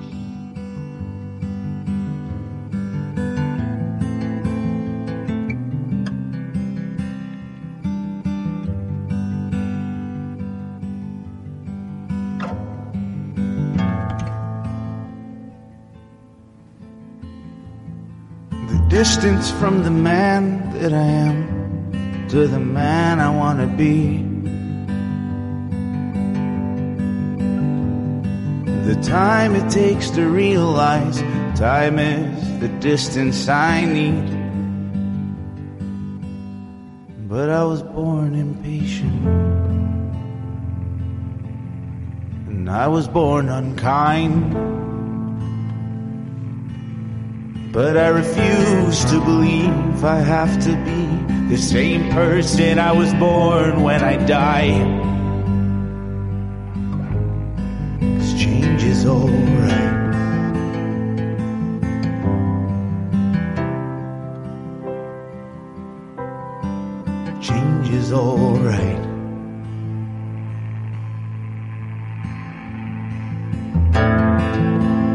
I'm not proud of all the choices I've made for a lot of my life.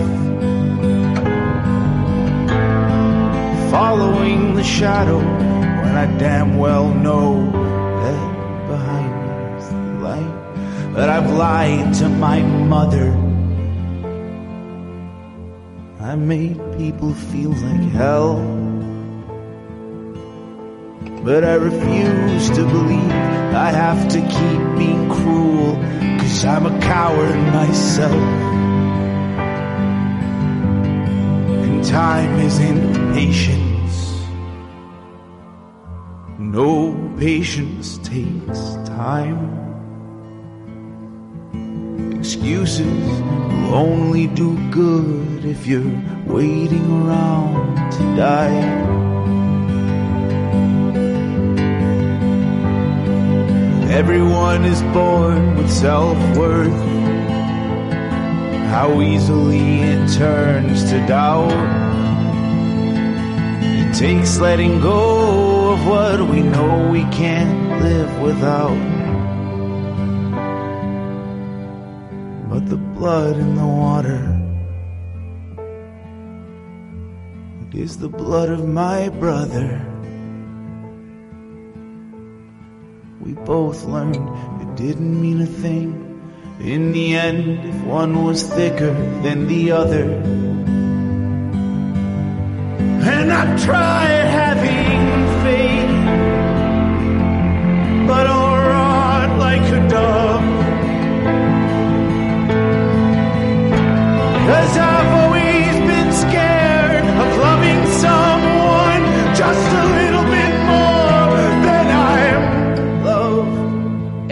este señor, este señor, este señor tiene de, a mí me, me fascina lo, uni- lo muy personal que es su voz y sobre todo, sobre todo los temas que toca. Eh, quiero decir, la gente que traduzca las letras va a flipar de que no tiene los, los abogados estos cristianos que defienden los abogados por los cristianos se volverían locos con él, ¿no? Porque tiene temas trascendentes muy muy peculiares de temas de crisis de fe, temas de sustancias ilegales, ¿no? y tal, todo dentro de todo dentro de una trama humana, más prefiero más más más allá de, de la tontería del rap o la tontería del, del del reggaetón que me fumo mi María, mi no sé qué, no sé cuánto y ando con mis billetes en mi Transam o lo que sea. Hmm. Esto es esto son cosas trascendentales, ¿no? La que estás escuchando ahora mismo se llama Cocaín, Cocaína y Abel, que es un juego de palabras entre Caín y Abel, ¿no? Cocaín y Abel. Eh, pues sí, te, te voy a comentar unas cuantas cosas. Dime. Eh, por ejemplo, hace poco nos llegó el- la información de que un grupo norteamericano ultraconservador y se llama, escucha esto, Conservative Political Action Conference. O sea, eh, la conferencia de los de los la, la la confederación de conservadores políticos o la confederación de la acción de los conservadores políticos o de los políticos conservado- conservadores eh, las siglas son CPAC pues estos son los tíos que están detrás de todos los partidos políticos conservadores en Estados Unidos que a veces llegan lejos y a veces no por ejemplo uno famoso llamado el Tea Party Yo que me, ya no se imagino, oye de él. yo me imagino un montón de viejos fumando pipas ahí en un montón de sitio, comiendo un montón de gordos, como los dibuja Ibáñez a veces, un montón de gordos ahí, de, de ancianos, tal, ahí dirigiendo el mundo, algo así, ¿o qué? nada. O sea, viejos gordos quizás, fumando pipas quizás, pero también hay muchos trajeados, hijos de puta, eh, peps. Y, o, o, o- o peps, perdona, peps en, en construcción, en edificación, en, en- en ascendencia, que, que aspirantes a peps, ¿no? Eh, y y lo, lo más fascinante es que durante los últimos dos meses, en sus campañas de marketing, Hmm. han empezado a usar de manera descarada la bandera de la séptima división de montañeros de la SS Ah, qué bien, qué bien, ¿no? Estupendo. para sí sí sí para un montón de cosas es una es una bandera que parece un rombo con dos patitas dobladas envueltas en un círculo rojo Eh, te voy a mandar ahora mismo un enlace David eh, por el chat si lo quieres poner en pantalla te sale ahí en Facebook ahí lo tienes oh, pone content not found qué curioso Claro, pero algo de Facebook me pusiste aquí. Ah, sí, pero sí lo veo, sí lo veo, sí lo estoy viendo. pues ahí está Hostia, vaya decorado. Esto lo voy a utilizar yo para el programa, este decorado, ¿no? Qué bueno. Qué guay, ¿verdad? Bueno, menos la simbología nazi a ser posible. Porque... Pero esto que Pues sí, señor. No, esto fue una conferencia que hicieron, y lo pone ahí, mira, el stage, el escenario diseñado para su conferencia en el 2021. Pero que es que se equivocaron al hacer la svástica nazi, le hicieron al revés o mal, o porque es, es como no somos nazis, pero sí o no, o no entiendo yo. A o ver, lo eres o no lo eres. la- No solo eso, ¿eh? No solo eso. En su página de marketing sale este símbolo. El símbolo ese, el símbolo azul del escenario, sale ese símbolo. No sale, no sale en negro ni sale con la, la- el rojo de la bandera Hmm. de la séptima división de las SS, ¿no? Cambiaron un poquito, ahora lo hicieron azul, pero la runa esa sale. Lo, lo curioso, lo curioso es que muchísimos eh, defensores de este pack de conservadores eh, no le dan importancia. Básicamente, o sea, a ver si me entiendes. Eh, tú imagínate que yo hago una marca, ¿no? Por ejemplo, una marca de bolígrafos. Y resulta que llevan las famosas SS del símbolo nazi, ¿no? Eh, como marca registrada mía. Por error. Por Hmm. error.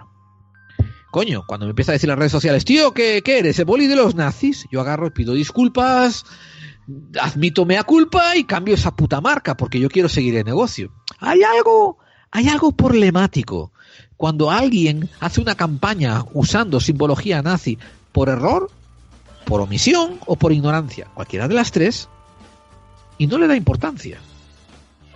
Hay algo, hay algo muy, muy extrañamente problemático. Y esto cae en línea con cosas que pasan en España, como cuando oímos a, a Vox, ¿no? Hablar sobre aislamiento, sobre nacionalismo, y, y- y nos da igual, ¿no? Y nos parece, nos parece normal, nos parece aceptable, sabiendo que esto ya eran retóricas usadas en círculos inaceptables, círculos por los cuales tuvimos una puta guerra mundial. Eh, Yo puestos sí. a poner pondría esta, la de la de Chaplin, la que utilizan el gran dictador. Ya puestos. eso tiene su ironía, ¿verdad? Tendría su ironía, claro, claro. pero estas claro. han intentado lo mismo, pero les ha salido de otro rollo, ¿no? O sea, es como Esta gente lo que le están criticando es que esta gente, esto... me refiero eran que, nazis. que- me refiero que Escucha. por no ponerla el símbolo nazi han No, hecho no, otro no. símbolo parecido. Exactamente. Han buscado otro y dijeron, ah, pon este que nos gusta. O sea, los, los filonazis, ¿eh? los filonazis tienen pequeños templos donde adoran toda la simbología neonazi. Y quiero decir, tienen, por- muchos de ellos tienen puertitas secretas, ¿no? Detrás del baño que la abren y entran en un pequeño altar donde tienen un montón de banderines nazis, ¿no? Y seguro que dijeron, mira, no podemos poner la svástica, pero esta está chula. Y nadie se dará cuenta. Y así, entre nosotros nos entendemos, ¿eh? Entre nosotros nos entendemos. Y por eso hacen estas jugadas, ¿no? Lo más, y lo más sangrante es cuando alguien te dice, tío, que estás usando simbolismo ya de los nazis y dice, eh, no, son casualidades, no le hagáis caso, da Ya. igual. En vez de aterrorizarse, de horrorizarse, ¿no? Y hacer lo que hay que, lo que tienen que hacer los seres humanos con empatía y sentimientos, que decir, no queremos ser asociados con nada de eso. ¿Te acuerdas de una conversación que yo tuve contigo, ¿no? Sobre eh, ciertos investigadores de misterio y divulgadores, ¿no? Que muchas veces tenían causas sociales extrañas. Y tú les decías, tío, eso que estás diciendo es un poco bruto, ¿no? Y dice, mira, a mí me da igual que me llamen nazi. Y pues no debiera de darte igual que te llamen nazi. O sea, joder, me cago en la puta. Eh, a ti te daría igual que te llamasen violador de niños o, o estrangula viejas. O sea, no sé, eh, ¿cómo, cómo, cómo que te da igual que te llamen nazi? O, o facha. O sea, no, no sé.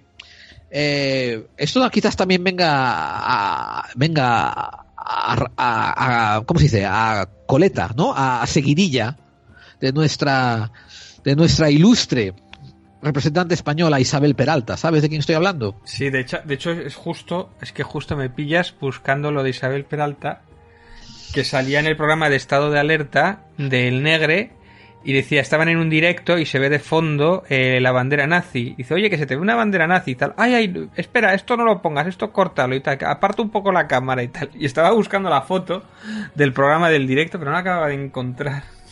Yo sé de lo que estás hablando. Y sí me parece sospechoso como eso queda tan, tan, tan eh, oculto bajo las búsquedas que es difícil de encontrar, ¿eh? Eh, cositas como esas, eh, los buscadores son un poquito, son un poco cabroncetes que no. Yo vamos, solo que había no- visto por Facebook, sí, pero estaba buscando la imagen y no acababa de encontrarla, pero bueno. A ver, si tienes el Twitter, pica en ese enlace para que la gente sepa de quién estoy hablando yo, ¿no? Si tienes Twitter ahí puesto. Sí, sí, sí. Ahí tienes a, a nuestra a nuestra ilustre, ilustre. Sí, sí, hablé de ella. para la hablamos, ultraderecha, ¿no? Hablamos Isabel del otro Peralta. día, la Barbie nazi, que la invitaron al programa de Estado de Alerta, eh, con lo que ha hecho Estado de Alerta por España, que andaba pidiendo dinero para poder seguir haciendo su salvar la patria y eso, pues invitando a la nazi a su programa para aleccionarnos. Eh, te digo una cosa, había estuve a punto, no lo hice al final, Sí. igual lo hago, des- no sé si lo haré, no creo que lo haga, pero estuve a punto de hacer un vídeo de ella, analizando el vídeo, y aparte que parece que tenía un palo metido por el culo, cuando hablaba, no paraba Sí. quieta, el, eh, escuché el discurso y de hecho lo tengo por ahí en favoritos para analizarlo y tal, y joder, o sea, es joder. Aparte de que el cura que está ahí al lado, la bandera al fondo con el aguilucho, joder. Estelita. Estas son las cosas que nosotros nos preguntamos, cómo, cómo el Estado español no tiene eh, ciertos mecanismos para proteger a la ciudadanía de estas actitudes, estos discursos que son, que son abiertamente antidemocráticos. Son también antipluralidad, son antisociales. Eh, sin embargo, sin embargo, eh, las televisiones nos están bombardeando todo el rato con las, las protestas en Barcelona por Pablo Hasél. Hmm. Eh, y esta, lo que es en televisión, esta, o sea, quiero decir, la estupidez, la barbarie, lo inaceptable, lo inmoral que haya neonazis haciendo demostraciones en la Plaza de España todavía, eso, eso no parece digno de, de aparecer en televisión en primera plana en modo condenación. Es que eh, además es. Te voy a contar una cosita. Isabel Peralta, eh, cuando hace el discurso, yo creo que sigue en YouTube, no lo han cancelado. Y sabes que era, era un. Míralo, no sé si est- estoy buscando por aquí. Mira, aquí la invitan a, a otras radios, por ejemplo. Pero que era por la División Azul. Aquí está. Pues es que por estimarles, los estimaban hasta en el otro frente. Bueno, eh, eh, o sea, mi abuelo. entendemos que, tú sabes que mi entendemos abuelo. que esto fue entendemos que esto fue una manifestación a favor, una celebración de la división azul, lo cual es remotamente cuestionable. Quiero decir, podrías podrías hacer un homenaje a favor de los mártires o de la gente que fue abusada por tener que ir a la División Azul. ¿No? y es hacerles que, un homenaje. es que es lo que te iba a es justamente lo que te iba a contar. Es que mi abuelo pues estuvo en la, decirlo. mi abuelo estuvo en la división azul.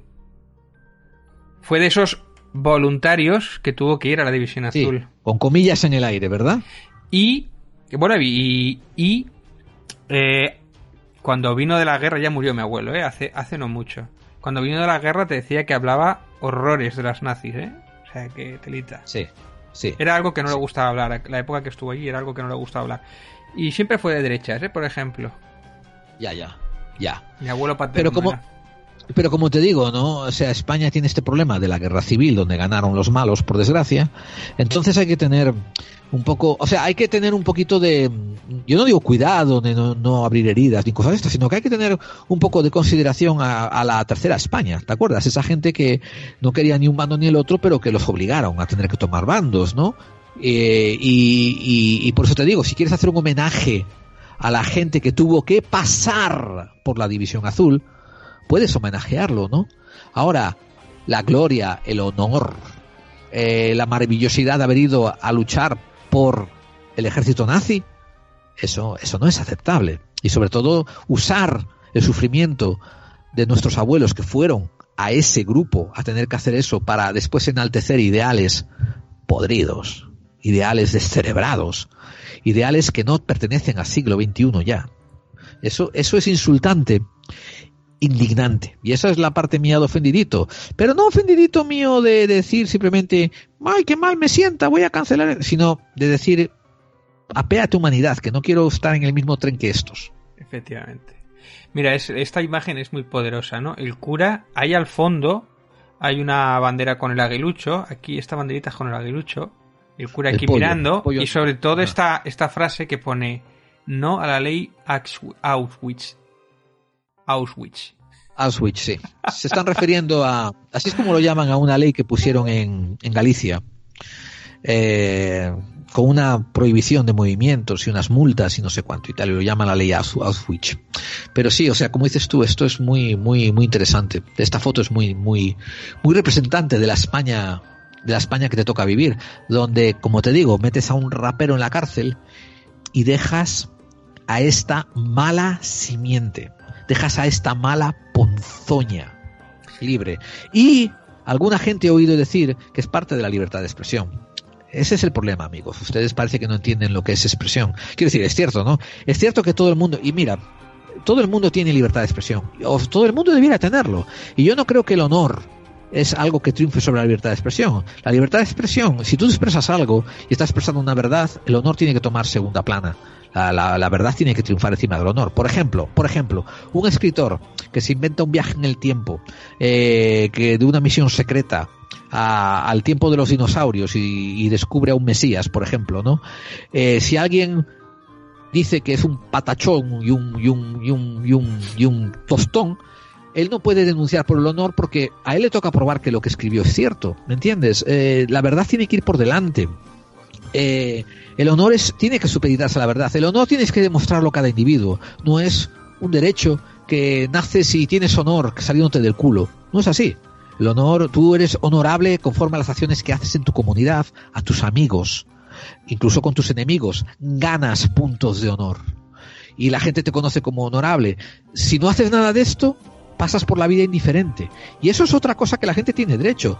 Tienes derecho también a ser indiferente. Tienes derecho a que la gente no se mezcla contigo, ¿no? Y que no te joda la paciencia. Pero a lo mejor si están ejercitando su libertad de expresión, pues ahí hay un balance entre tu derecho a que te dejen en paz y la expresión de otros. Que, no sé, hay que probarlo, a ver cuál gana más, cuál pierde, ¿no? Y es, es algo que hay que hacer un test, hay que hacer una prueba, a ver cómo funcionan esas cosas. Pero cuando estás hablando de algo como el nazismo, que en toda Europa fue derrotado, pero como en España le convenía a Estados Unidos tener una colonia a favor, en contra del comunismo, del comunismo ruso, pues nos dejaron a, a la culona aquí, eh, siendo el, el, ¿cómo se llama? El terrateniente de, de- del capitalismo yanqui, ¿no? Administrando y tal. Y, y mientras tanto, el nacionalcatolicismo se crece, los curas del Opus Dei se creen que son algo, empiezan, siguen embargando terrenos, se olvidaron de por qué Los comunistas en el 36 empezaron a hostias con ellos porque estaban hartos de que el clero abusase al pueblo. Todo eso se va debajo de la mesa, se olvida. Se olvida. Y, y estamos en la España que estamos, que es anacrónica con estas cosas, David. Esto, como te digo, esto no ocurre en Alemania. Esto tampoco ocurre No, en ningún otro allí país nórdico. De hecho, eh, he leído noticias de que eh, en muchos países de Europa se asustan de este tipo de, de manifestaciones que las dejen hacer aquí en España. Pero por eso te estoy diciendo que dis- distinguís una cosa. Eh, la Barbie nazi tiene derecho a expresarse.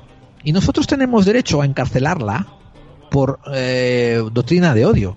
Por hacer un, por hacer un, un- un alegato contra el odio, un, un alegato racial. O sea, si le toca condena. Yo no estoy pidiendo que se la encarcele así gratuitamente. No digo que se le procese, que se le impute y que vea que le caiga.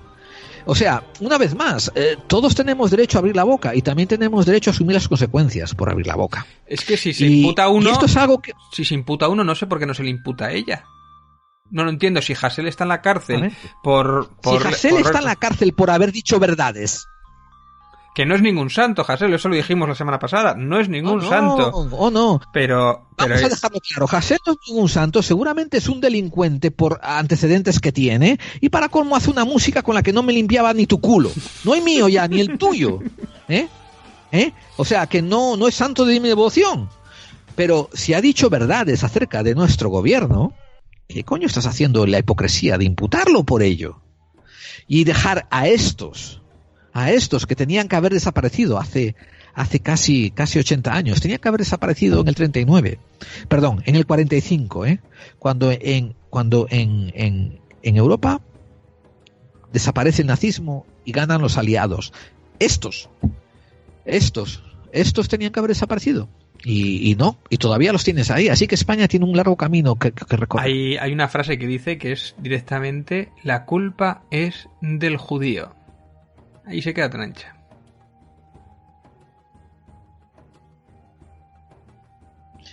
Eh, te paso palabra. ¿Quieres leer comentarios? ¿Quieres hacer algo?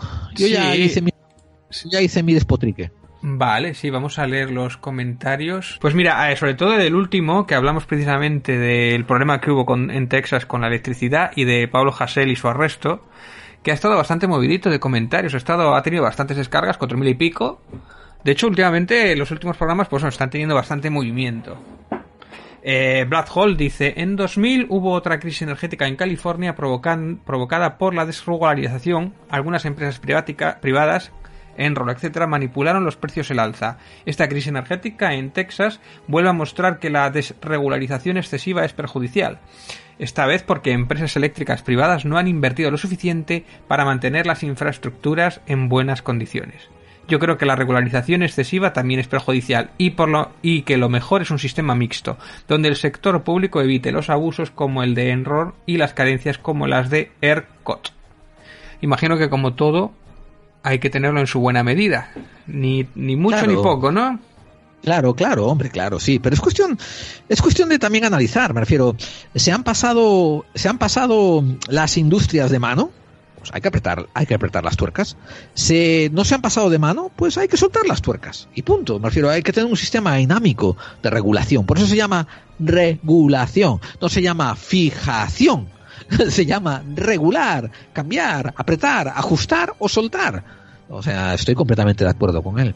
Hay un hay un comentario que seguramente tú no lo puedes encontrar porque está de los viejos, pero nos escribió Tony al programa que hicimos el episodio 153, cómo se vendió el periodismo actual. ¿Te acuerdas de ese programa? Sí, sí, sí. Con David Jiménez, el libro de David Jiménez, el director, que hiciste un exposé brillante sobre el libro. Sí, sí. Interesante. Pues sí. nos dice, nos dijo Tony, genial monográfico. Me ha venido a confirmar lo de Pablo Iglesias y Podemos. Te puede gustar o no, te puede parecer populista o parecerte radical, pero algo innegable es que se trata de un elemento político nuevo, que los psicópatas en el poder, el IBEX 2035, los lobbies de telecomunicaciones energéticas y bancas, no lo tienen bajo su control, como al resto de los partidos. Dice él, al menos aún. La campaña de fake news de este partido ha sufrido ha sido atroz.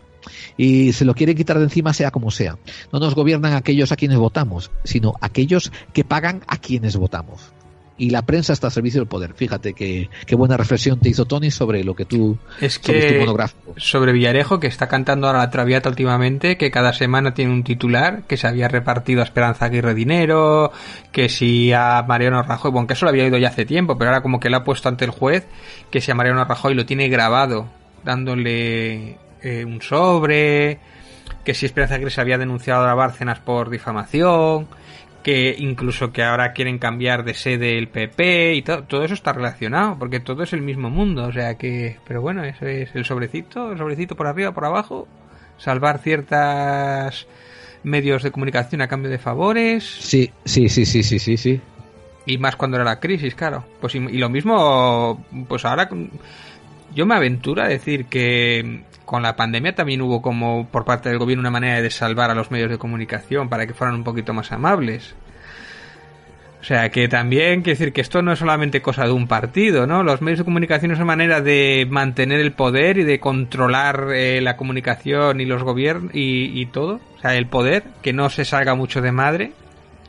Tú imagínate que si en vez de durante justo la pandemia, el momento más fuerte, por lo que sea, no da dinero a los medios para que puedan seguir trabajando porque no tienen publicidad que los pueda mantener, imagínate cómo hubieran sido de feroces los medios contra el poder establecido en un momento de crisis. Para eso no le faltó, no tardó ni un día en soltar la pasta. Ahora, para para los ERTES o para algunas ayudas, o sobre todo las ayudas a los a las pymes, para eso todo eran problemas, toda la logística, todo se demoraba, todo. Exactamente, tío. Cuando se trata de la pequeña empresa o del ciudadano, aguántate, que a final de cuentas eres el pilón en el que cual, en el sobre el cual se establece el, la, el- la- el último mono. Sí, exactamente. Eres el que aguanta todo el tendido que está encima tuya, ¿no? Y, y- y todos los chupatintas que, que- que se acuestan encima tuya, ¿no? Y, y si revientas, tranquilo, nos quedan 40 millones de pilones que nos aguantan, ¿no? El peso y tal. O sea, completamente, completamente inverso lo que es el concepto de gobierno al servicio del pueblo. Completamente revertido, inverso, tío. Mira, voy a leer algún otro comentario. Dice Sergio Fernández, siento que hayas pasado por esto, Gerald. Me alegro que no os haya pasado nada malo a ti y a tu familia. A mí lo que me parece que mal su os pase una temporada en la cárcel el Menda Este. Y también tendrían que hacerles pagar todos los energúmenos que los han destrozado y si no trabajan que se lo descuenten cuando lo hagan. A ver si así se les quitan las ganas de liarla. Que hubiera dado lo mismo que hubieran metido a este en la cárcel o que se manifiesten por cualquier otra cosa. A ver, los propietarios de esos comercios, ¿qué culpa tienen? Un saludo. Bueno, esto es algo que siempre se dice normalmente cuando las manifestaciones, claro, hombre, y los que los de las tiendas que le rompen y tal, ¿qué culpa tienen? Pues en realidad son daños colaterales, o es un mal, es un mal menor. Pero bueno, eso también es algo que dicen, ¿no? Nos han robado, nos han robado con la luz, nos han estafado con muchas ayudas, nos han jodido la economía, han jodido el futuro de mogollón de una generación, incluso la mía, ¿no? Y no hemos salido a, a manifestarnos, ¿no? Y en cambio meten a un rapero que es de dudosa, de dudoso gusto y entonces salimos a la calle, ¿no? Que quizás Sí, sí, sea, que sea la, bueno, dijimos un poco que es la gota que colma el vaso, ¿no? O es como que ya es lo- el último trozo que les tocaba por tocar los cojones a los jóvenes, ¿no? Que ya no les deja ni siquiera su expresión musical, ¿no? Pues si Pero tiene, que ser, si tiene que ser con un rapero, prefiero que sea por un rapero que por nada, ¿no? Que no, que, que no se muevan. Claro, Eso no significa que yo esté a favor de la violencia. Yo nunca me verás asaltar un comercio, ni me verás. Pero si es la única manera de presionar a los políticos para que se dejen de tocar los huevos y que no vean, que no tengan miedo, que vean que su culo no peligra. Es triste que este sea el único medio, pero bueno, ha habido montones de manifestaciones. Yo me acuerdo Francia, la que se lió cuando habían subido las manifestaciones hace unos años, por no me acuerdo por qué había sido, no sé bien porque había subido la gasolina, unos céntimos Mira. o tal, y habían puesto París patas arriba. O cuando hubo lo, de Déjame recordarte un lo del detalle. Black Lives Matter en Estados Unidos, a favor de Déjame, estabas. déjame recordarte un detalle. Déjame recordarte un detalle antes de que antes de que te quedes en el presentismo, ¿no? De algo como la Black Lives Matter, que tiene sentido, ¿no? Reciente. Pero pero en 1900 en 1920 en Estados Unidos las mujeres no podían votar. Que fue cuando llegaron los que se llaman las suffragettes, que es un nombre que se dan, que son las votantes femeninas, y tuvieron que manifestarse, hacer huelgas, bloquear calles. O sea, me imagino a cantidad de gente diciendo, qué cabronas, tío, cómo me están interrumpiendo el tráfico, joder, ¿para qué ¿Qué- están jodiendo, no? ¿Qué culpa tengo? ¿Qué culpa tiene el que va a trabajar? ¿Qué culpa tiene? Exactamente, ¿no? Esto, esas mismas fechas era cuando, esas mismas fechas era cuando se trabajaban 12 horas al día, 16 horas al día, en, en 1900 te estoy hablando, ¿no? Sí. Tuvieron que ir obreros mineros a protestar y protestar cerrando las fábricas, porque ¿sabes lo que hacían? Les traían piquetes de destrucción, les traían lo que se llaman las, las chinchillas, las, las, les traían a, no sé, se llaman en inglés scabs, que quiere decir traidores, otros obreros de otros lados que los ponían a trabajar en su lugar. Lo- sí, Entonces, claro, los... pues ellos tenían que hacer barricadas para que esos no entraran, para que así la producción no continuara. Esquiroles. Y la policía, los, Los esquiroles. esquiroles. Y la policía, pagada por los empresarios, se liaban a tiros con estos mineros en Estados Unidos. Al final agarraron tan mala prensa que es cuando acaban poniendo lo- la- el horario laboral a ocho horas. Pero se trabajaban fines de semana también. ¡Otra huelga! Otra huelga que acabó en sangre para dejar los fines de semana libres y que los, los días de trabajo fuesen cinco putos días a la semana. Pero te estoy hablando de 1930. Estos son fechas que a lo mejor tienes algún abuelo que las ha vivido. Mm. ¿Me entiendes? No te estoy hablando de 1700, de los reyes godos. Te estoy hablando de que puede haber gente que pueda haber recordar eh, noticieros con, con estos encabezamientos todavía vivos, ¿me entiendes? Eh, nada, y, y- y hab- había niños trabajando en las factorías de Inglaterra. Niños, Sí, niños. Cuando tenía parece 10 años, Oliver Twist, acuérdate, era también. Era Oliver Por Twist, eso. ¿no? Sí. Y es cierto que era 1880, y es cierto que era 1890, ¿no?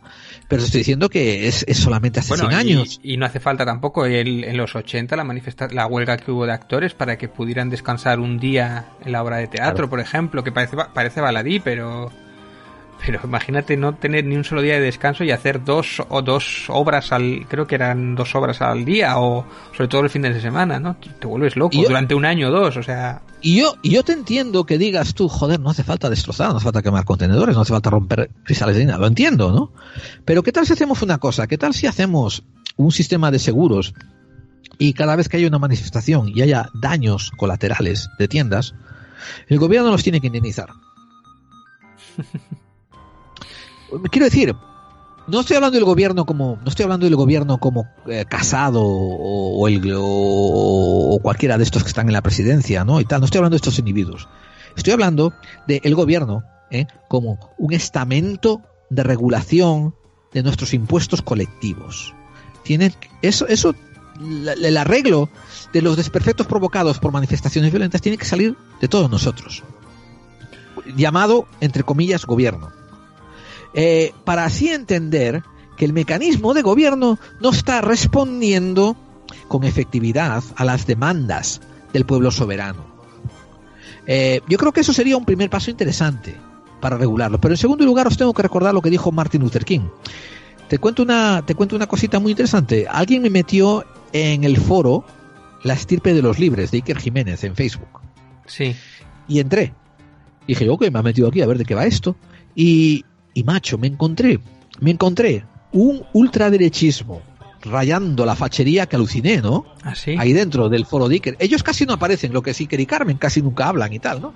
Pero lo que son los, la, los agentes acudiendo al foro, en plan de colgad a esos manifestantes, no sé qué, son delincuentes y patatín y patatín y no sé cuándo. Yo, wow, ¿cómo está el patio, tío? Esto, eh, esto es lo que yo quiero decir, de que, de que hay que escuchar la voz del pueblo soberano. Y, y una persona dijo allí, en ese foro, ¿eh? dijo, Martin Luther King consiguió grandes cambios sociales y él era un pacifista. Sí, claro, pero si, si fue tildado terrorista en, su- en sus inicios, además. O sea, era, era de hecho era un movimiento de, de- O sea, se anda que no las lió. O sea, él estaba en la lista de los most wanted del FBI. Sí, sí, sí. ¿eh? En la lista de los De hecho, most estuvo wanted cumpliendo del condena, FBI. estuvo cumpliendo condena un montón de años por eso, además. Y en sus últimos años tiene una frase que no le dan suficiente mérito.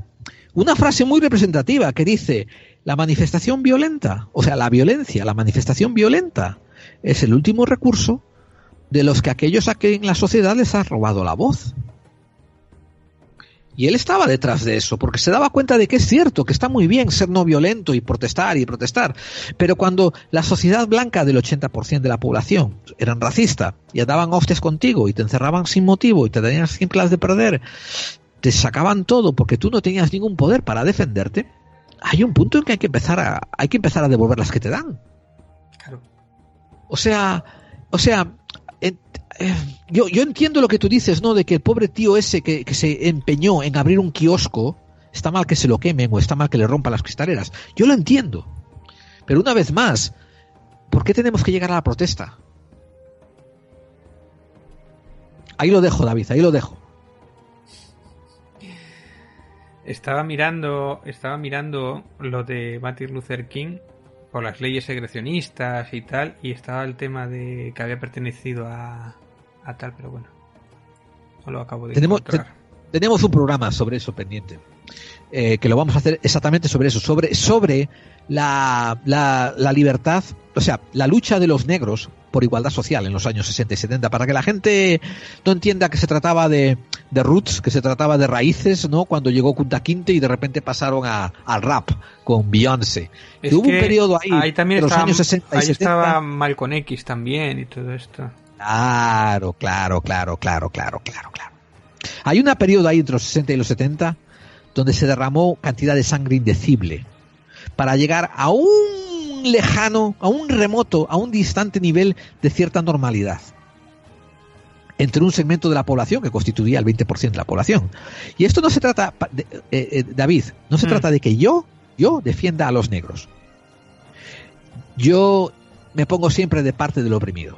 Y en este caso, como te digo, en este caso, en los años 60 y 70, por ejemplo, hay muchas lecciones que aprender de esos. ¿Sabes también otro colectivo del que aprender? El colectivo gay, con Stonewall, la famosa reyerta que hubo en Nueva York en los años 70, porque la policía estaba tan acostumbrada a vapulear y sacarle dinero a los bares gays que un día se rebelaron, empezaron a volcar coches patrullas y cerraron las calles del village durante varios días de reyerta y de protesta violenta.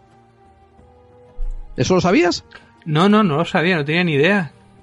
Ya te digo, tengo, tengo, te- tenemos unos cuantos especiales para la temporada que viene que son interesantes acerca de compromiso social y de, y de igualdad. Mira, me acordaba de precisamente la película del juicio de los siete de Chicago, que trata un poco el tema. Y está muy interesante. Había, ya había hablado de ella en algún programa y tal, y habla precisamente de eso. La verdad es que está muy bien instalada. Está en Netflix. Y habla precisamente de eso, de, de esos momentos en los que se les dice que si son terroristas o que si son los Pantera Negras y todo esto. Se toca de soslayo y la injusticia que tiene en parte con este juicio, porque eran de la izquierda peligrosa de aquel momento. Y es un caso que ocurrió de verdad y la película está tomada un poco en clave, un poco de humor, pero es este humor que después se le atraganta la garganta, ¿sabes? Claro, sí, sí, sí, sí. Tengo que verla todavía. Te voy a correr, te voy a leer un correo electrónico que te, que te va a interesar. Eh, escucha, nos escribió Lalo, no, nos escribió, sí, Lacho, espérate, Lalo, Lalo, Lalo Durán desde Houston. Dice, hola Gerald, saludos, escuché el audio de la nevada, pasó igual aquí en Houston. Estuvo de shit, estuvo de mierda. pero, a, pero a mí nunca se me fue la luz ni el agua y tenía comida. Entonces, pues todo bien y pude ayudar a mi familia a que se viniese de su casa a mi apartamento, que ellos no tenían luz. Sobre todo, Ted Cruz es un senador y no es congresista, como dijiste en tu audio. Pero saludos. eh, y yo añado que, pero aún así, sea, sea un senador y no un congresista, todavía es un gran hijo de puta. Eh, y nos mandó desde Houston. Ahora, escucha este siguiente que te va a poner los pelos, bueno, te va, te va a interesar. Nos escribió después Julián Duarte y nos dice que lo, lo presente por su nombre como un profesor de económicas de una universidad privada de México, TF. Llevo poco tiempo escuchando tu programa. Perdón, llevo poco, te voy a leer literal. Llevo poco tiempo escuchando su programa. Al principio, unos allegados que son de inclinación conservadora me indicaron que su programa en Evox eh, era merecedor de mi atención, debido a las ideas progresistas que muchas veces se oyen en él. A mí, la categoría de misterio me parece una buena etiqueta por lo general para descubrir, para describir estupidez. Como nuestro compatriota Jaime Maussan muestra al público con frecuencia, por desgracia, para muchos mexicanos. Yo quiero que aclararle que soy de pensamiento más conservador. Acabé escuchándole unos cuantos programas. Bueno, acabé, escuchando un programa y después una cosa llevó a otra y pedí que me recomendaran unos cuantos más y me los recomendaron estos allegados. Estaba yo más interesado en su posición social que su posición con el mundo del misterio, aunque debo de alabarle las dos, porque usted se muestra sanamente escéptico con lo que la gente conoce como misterio. Ahora, en lo que concierne, fíjate que bien escrito, ¿eh? Ahora, en lo que concierne al ámbito social, entiendo que hay mucha gente que opine que hay cosas malas con el capitalismo actual. Pero eso eh, es falta del entendimiento de un proceso orgánico. El capitalismo actual no es escrito con unas normas como si fuesen bajadas del Sinaí. Es un proceso de aprender, de error y de modificación. Es una entidad orgánica que tiene que evolucionar y modificarse. A mí me parece que el capitalismo es un grupo de pólizas y medidas económicas que permea lo social, llega a todos ámbitos eh, de la sociedad y si monitorizamos y compensamos sus desajustes más graves, nos queda un sistema autorregulado que es el óptimo para una sociedad sana. Claro, esta temática sería cosa de discutir a largo y tendido y no con un correo electrónico, que ya pues, tengo que tomar agua de lo largo que es, pero de lo bien escrito que está. Y de manera apurada. Pero lo comento por aquellos, quizás usted entre ellos, que piensan que es un sistema que hay que erradicar. Por cierto, me ha sorprendido la cantidad de enemigos que se ha hecho usted entre círculos de influencia, al, lo- al locutar pensamientos como el mayor bien posible para la mayor cantidad de gente posible. O cosas como, como si la soberanía reside en el pueblo, el pueblo tiene que auditar los mecanismos de gobierno como si fuesen sus empleados y ellos los ejecutivos. Recuerde, y me dice él, recuerde, el peligro para el poder no son los extremistas, porque estos son fácilmente manipulables. Son la gente con medida y razonable como usted. Cuídese. Me, me- ha gustado, me ha gustado. Me ha hecho gracia el hecho de que lo que está describiendo no es un socialismo. O sea, una sociedad capitalista en el cual parchear con medidas para intentar ayudar a aquellos que lo necesitan. ¿Eso no es la descripción de un socialismo? Eh, él no dijo parchear con medidas sociales, ¿eh? Eso no lo dijo. Eso no lo dijo, ¿eh? Dijo regular lo mejor o regular lo peor. Por eso creo que no. Yo creo que él va por otras derroteros. ¿eh? Creo que va- él va por un capitalismo orgánico. O sea, a ver si me entiendes. Eh, yo veo, por ejemplo, ¿no? Que hay una, un grupo, un grupo de 18 añeros, ¿no? Mm, de un millón de habitantes, 18 años que no tienen dinero. Entonces, siguiendo medidas sociales, pues yo podría darles una paguita, como por ejemplo, no 100 euros o 500 euros al mes Hmm. para que no entren en, los- en la miseria y sacársela una vez que encuentren un trabajo. Pero estos dicen que lo que habría que hacer es, es encontrar los sistemas de capital, como por ejemplo que entrasen a ser eh, becarios y que trabajasen para empresarios y que así después tuviesen un resumen mejor y pudiesen buscar mejores trabajos, todo dentro del mecanismo capitalista, ¿me entiendes? Yo no creo, yo creo que este muchacho, creo que es, perdón, este señor, este muchacho, me parece que seguramente es un hombre maduro. Eh, es, es, es de estos que pertenecen a ciertos grupos think tanks conservadores eh, y que procapitalistas, ¿no? Donde quieren que el capitalismo funcione para que no entre cosas como el socialismo. Eso es lo que me da a mí la impresión, tío. Pues bien. Pero sí me, sí me gustó el final, ¿no? De que, de que los peligrosos somos nosotros, los, los comedidos y los racionales. Los no alineados. Bueno, y, y ojo, yo no me defino como socialista, ¿eh? Yo no me defino como socialista. Ya sé que tú sí te defines como comunista, pero yo no me defino como Bueno, socialista. soy un comunista así un poco de... Un poco a mi manera también, ¿eh? O sea... Sí, ya, ya sé, ya sé. Yo desprecio el dinero, pero porque tengo. Si no lo tuviera... me da asco, me da asco. Me da asco hablar de dinero, como dicen algunos. Oh, eso lo dicen los ricos mucho, ¿no? ¿Y por Sí, qué me claro. da asco hablar de...? no, yo soy que pobre como una rata, Cada pero vez que mando a mi mayordomo, ma- cada vez que mando a mi mayordomo al, al cajero automático, que vaya con un cesto de mimbre. No, a ver, dentro de... A ver, es que claro, a ver, en el mundo ideal, a mí me gusta, el- en un mundo ideal, como sería el de Star Trek, pues es un comunismo, ¿no? Es una... El dinero no, no es la fuente de organizar, ¿no? No hay pobres, no hay hambre, porque la tecnología ha paliado todos esos mecanismos. Y yo creo que en alguna medida la tecnología acabará, el capitalismo acabará perdiendo por su propia depredidad, ¿no? Porque al final construirá algo que acabará con el propio sistema económico porque se puede construir o se puede fabricar simplemente una serie de impresoras o una serie de productos que se reproduzcan, pues no hará inservible el dinero. Yo es lo que creo a lo que va la economía, eso si no nos autodestruimos automáticamente todos como más nucleares, ¿no?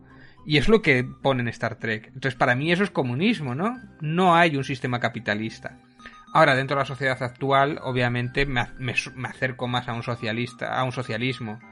Porque el dinero también permite, es una herramienta como todo, ¿no? Permite que no hagas barbaridades o que solo lo hagan aquellos que tienen dinero o locuras, ¿no? O cosas que tú no puedes hacer por falta de tiempo o ganas, pues lo compensas con dinero, ¿no? Es una especie de balancear. Lo que pasa que como todo siempre hay que vigilar los abusos. Y para mí eso es un socialismo, ¿no? O sea, dentro de estas normas que tenemos ahora mismo, pues sí, con un socialismo ideal, no con el Partido Socialista que no es socialista, ¿eh? Pero sí con un socialismo que ideal, también, también es un poco idealismo, ¿no? Pero bueno, no me gusta el capitalismo salvaje, no me gusta el, pues si no tienes dinero o no tienes capacidad o no te han educado, pues te jodes y te mueres en la miseria, ¿no? Eso me parece como un egoísmo absoluto, ¿no? Todo lo contrario a lo que se supone que es un... que normalmente estos capitalistas salvajes, no sé por qué, muchos están ajuntados al, al cristianismo, cuando el cristianismo precisamente es todo lo contrario, ayuda a los pobres, ayuda al prójimo, ¿no? O sea, incluso vende tus... no acumules riquezas, ¿no? Voto de pobreza y tal, y casi ninguno de estos, no sé por qué, el voto de pobreza y la caridad normalmente no la suelen aplicar. El voto de pobreza duele. Claro.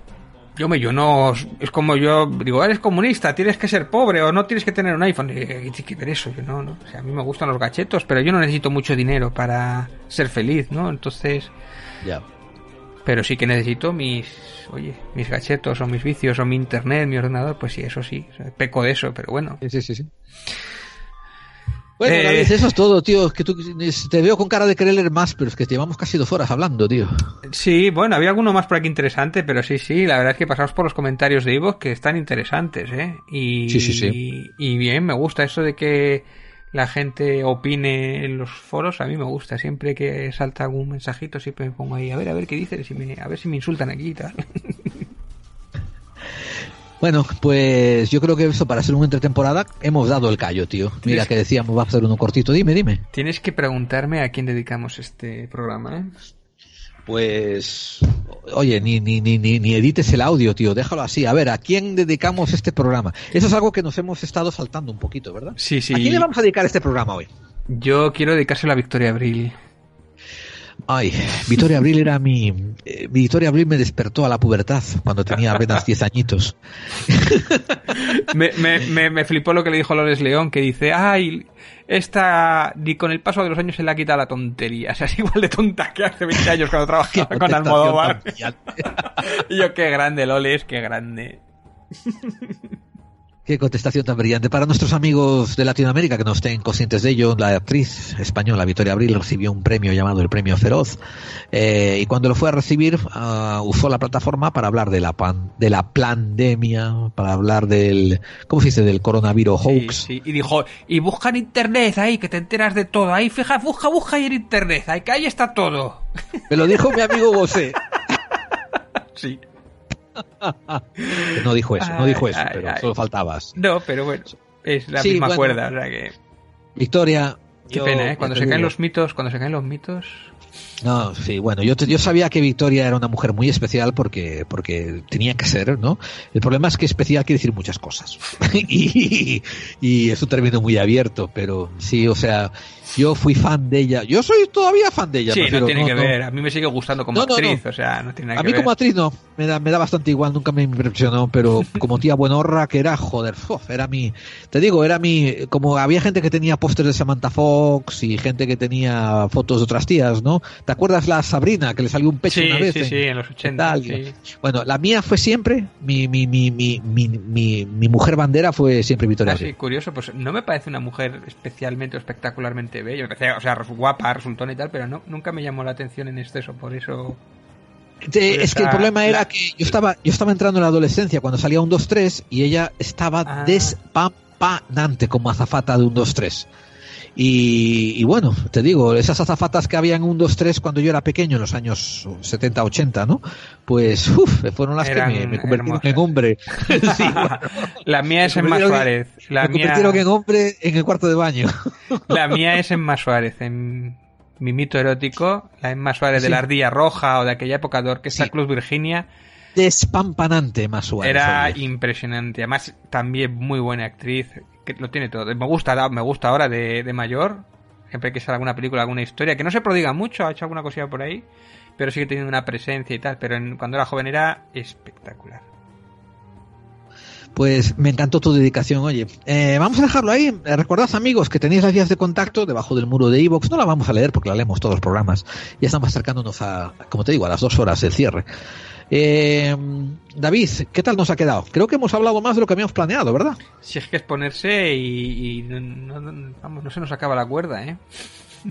Bueno, eh, te digo, a mí me, a mí- yo estaba acordándome este email del señor Duarte eh, hasta el finalcito porque me parecía un bordón muy interesante, tío. Eh, bueno, cuando- que nos diga la audiencia si quieren algún creepypasti más de este estilo o de otro, ¿eh? Hay alguno más por ahí que puedo reponer o hacer alguno más, a ver si les ha gustado o no. Si les ha parecido un horror, pues no, no hago más, ¿eh? Y me voy para mi casa, o sea que... Por favor, por favor, eh, darle el apoyo a David y decirles que sí, que, que por favor traiga más creepypastas. O no. O sea, sí, estoy de acuerdo, ¿no? Decir sí o no, pero a mí me gustaría escuchar algunos más. David es muy creativo y tiene ideas muy, muy interesantes y muy buenas. Lo digo porque fuera de micrófono he, he sido expuesto a ciertos componentes de su creatividad. A y, ver, y vale a ver si pena. salen, a ver si sale ya de una vez. Estoy ahí con el libro, a ver si sale ya, a ver, estamos en ello. Sí, David tiene un libro pendiente que está, está casi a punto de salir, ¿verdad? Ah, sí, bueno, no, no sé cuándo saldrá, espero que antes del Celsius, pero a ver, a ver si sale. Ya hablaré de ello, ya os daré la tabarra con ello. Cuando salga ya, Eso ya no- os daré la tabarra. primicia, ¿verdad? Sí, sí, un tema impresionante. Pero tenemos la exclusiva cuando saca el libro. Hombre, los primeros aquí, el primero aquí. Vale, perfecto. Hostia, igual incluso podemos sortear uno y todo, tío. Wow. Sí, sí, sí. Oye, supuesto. oye, lo digo en serio, David, cuando salga tu libro yo pago uno o dos y lo sorteamos, tío. Correcto. Vale, vale, vale. Bueno, pues eso para teneros expectantes. Eh, David, tú tienes un canal de YouTube, ¿verdad? ¿Puedes hablarnos un poco de él? Efectivamente, ahí tenéis canal Pites de Grao. Pites, que es gallina en asturiano, P-I-T-S de Grao. Estoy en 994 suscriptores. A partir de 1000 empieza a cobrar. Llevo como dos meses ahí bordeando, bordeando, a ver ya. Y, y yo creo que esta semana ya vamos a llegar a los 1000. O sea, tengo Amigos, audiencia de favor. sobra, tengo audiencia de sobra y, y estoy ahí los suscriptores para empezar a cobrar ahí. Por favor, aunque os tengáis que, que hacer cuentas falsas, abrir unas cuentas más de, de Google, suscribíos que, que, David quiere ir a ver al Rubius a Andorra. Exacto, yo quiero ir ahí a, bañarme a la piscina del Rubius, ahí que me dé el sofá para dormir allí en su casa. Lo que... Tú traes las gallinas. Pites de Grau. Y ahí tenemos el programa, por ejemplo, este, este audio que estáis escuchando, ahí lo tenéis con imágenes, que también le subiré. Esto es una cosa que, por ejemplo, cuando subimos el de la semana pasada, la gente me preguntaba, ¿pero dónde está? ¿Dónde está dentro de Pites de Grau el vídeo? Bueno, es que todavía no lo he subido, nuevamente subo el audio, o sea, el, eh, subes tú el audio a iVoox, o sea, primero en Edenex, importante. Correcto, primero Después, siempre. Eso el domingo de madrugada, ¿no? O el lunes por la tal. Después ese lunes normalmente subes a iVoox el programa.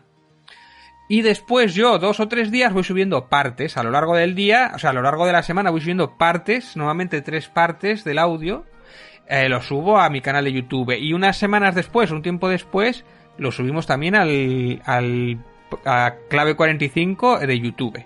El canal de YouTube de Clave 45. O sea que vamos, eh, se, se reutiliza. Este, este producto se reutiliza bastante, varios canales también. O sea que sí, sí. Y aparte Estira como yo, el chicle, el cabrón.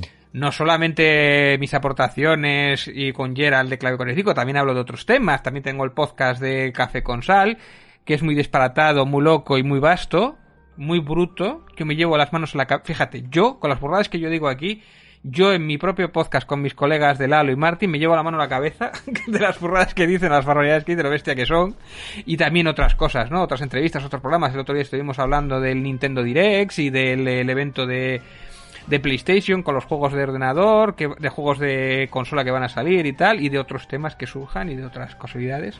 Y mis aportaciones a otros programas también los pongo en mi canal de YouTube. O sea que también cuando hable de Roswell, en un tiempo también lo pondré en mi canal de Pites de Grau. O sea, es un magazine interesante. Por eso, venga, suscribiros, por favor, que ya está a punto de, ya está a punto de monetizar y ser mayor. Bueno, David, esto quedamos entonces para la siguiente semana. Sí, por supuesto. Bien, em, clave 45, ese programa para aquellos que intuyen. Que las conspiraciones existen. Y yo he sido vuestro compañero de viaje, locutor, programador, director y me he puesto cinco sombreros más. Vuestro amigo Gerald Dean. Y yo soy David Santiso. Que no se dice, pero tiene mucho mérito. Ha estado ahí cooperando, ayuda, ha contribuido con crea- un producto creativo, ha hecho este nuevo eh, creepypast, este nuevo creepypaste, pero que, o sea, una narrativa excelente, diría casi un audio relato. Y, y bueno, es el tío que, que más me aguanta cuando se trata de, de hacer estos programas y tal.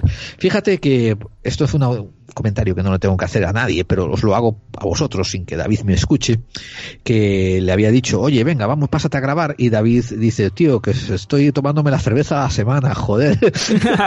y agarra, y agarra y dice, bueno, voy para allá. Y, y acabó la cerveza y se vino a su claustro de grabación para grabar, para Sí. acomodarme a mí, joder. O bueno, sea, di, di tú que aquí ¿qué como tiene? estamos, estamos medio confinados, pues a las nueve tenemos que irnos para casa también. O sea, que era justo ahora que había quedado contigo. O sea, que a las nueve se me pilla por la calle y la policía... tío, joder, mérito. Di que lo hiciste por el programa y por la audiencia, coño. Bueno, muchachos y muchachas, amigos y oyentes, bueno, familia, os eh, esperamos ya la semana que viene aquí en Clave 45, el programa para aquellos que intuyen. que las conspiraciones existen. Hasta pronto.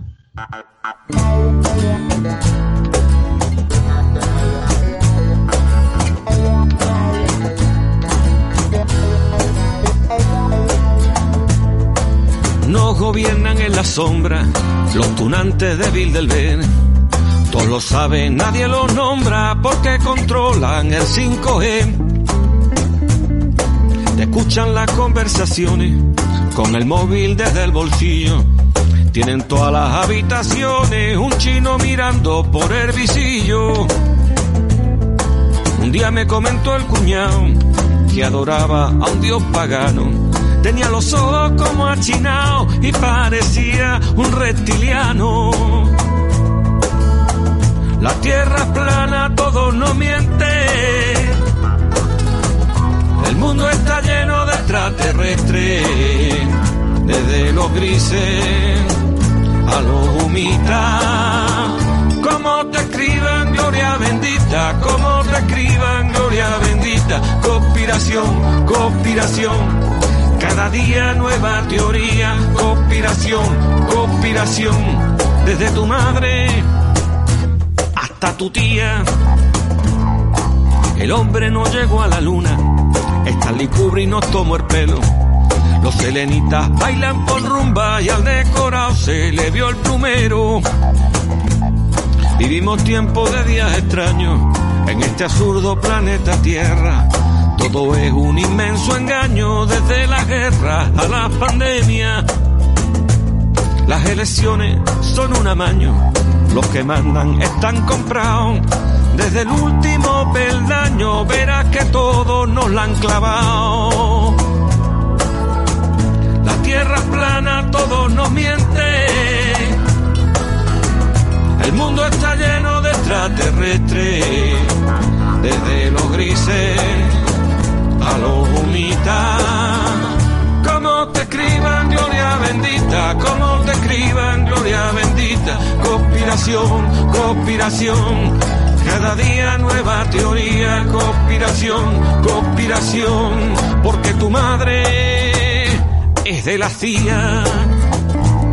El mundo entero es un misterio. Cada día estoy sobre agua. No me llega la camisa al cuerpo desde que vi la isla de Pascua. Hasta los dioses del imperio maya vinieron en ovni de las estrellas. Y en Egipto ya no se halla papiro alguno sin su huella. Iker Jiménez y Javier Sierra, Geraldine y Carvallal no dan abasto con tanto alien ni misterio que investigar. La tierra es plana, todo nos miente. El mundo está lleno de extraterrestres, desde los grises a los humitas. Como te escriban gloria bendita, como te escriban gloria bendita. conspiración, conspiración. Cada día nueva teoría, conspiración, conspiración. Porque tu madre es una espía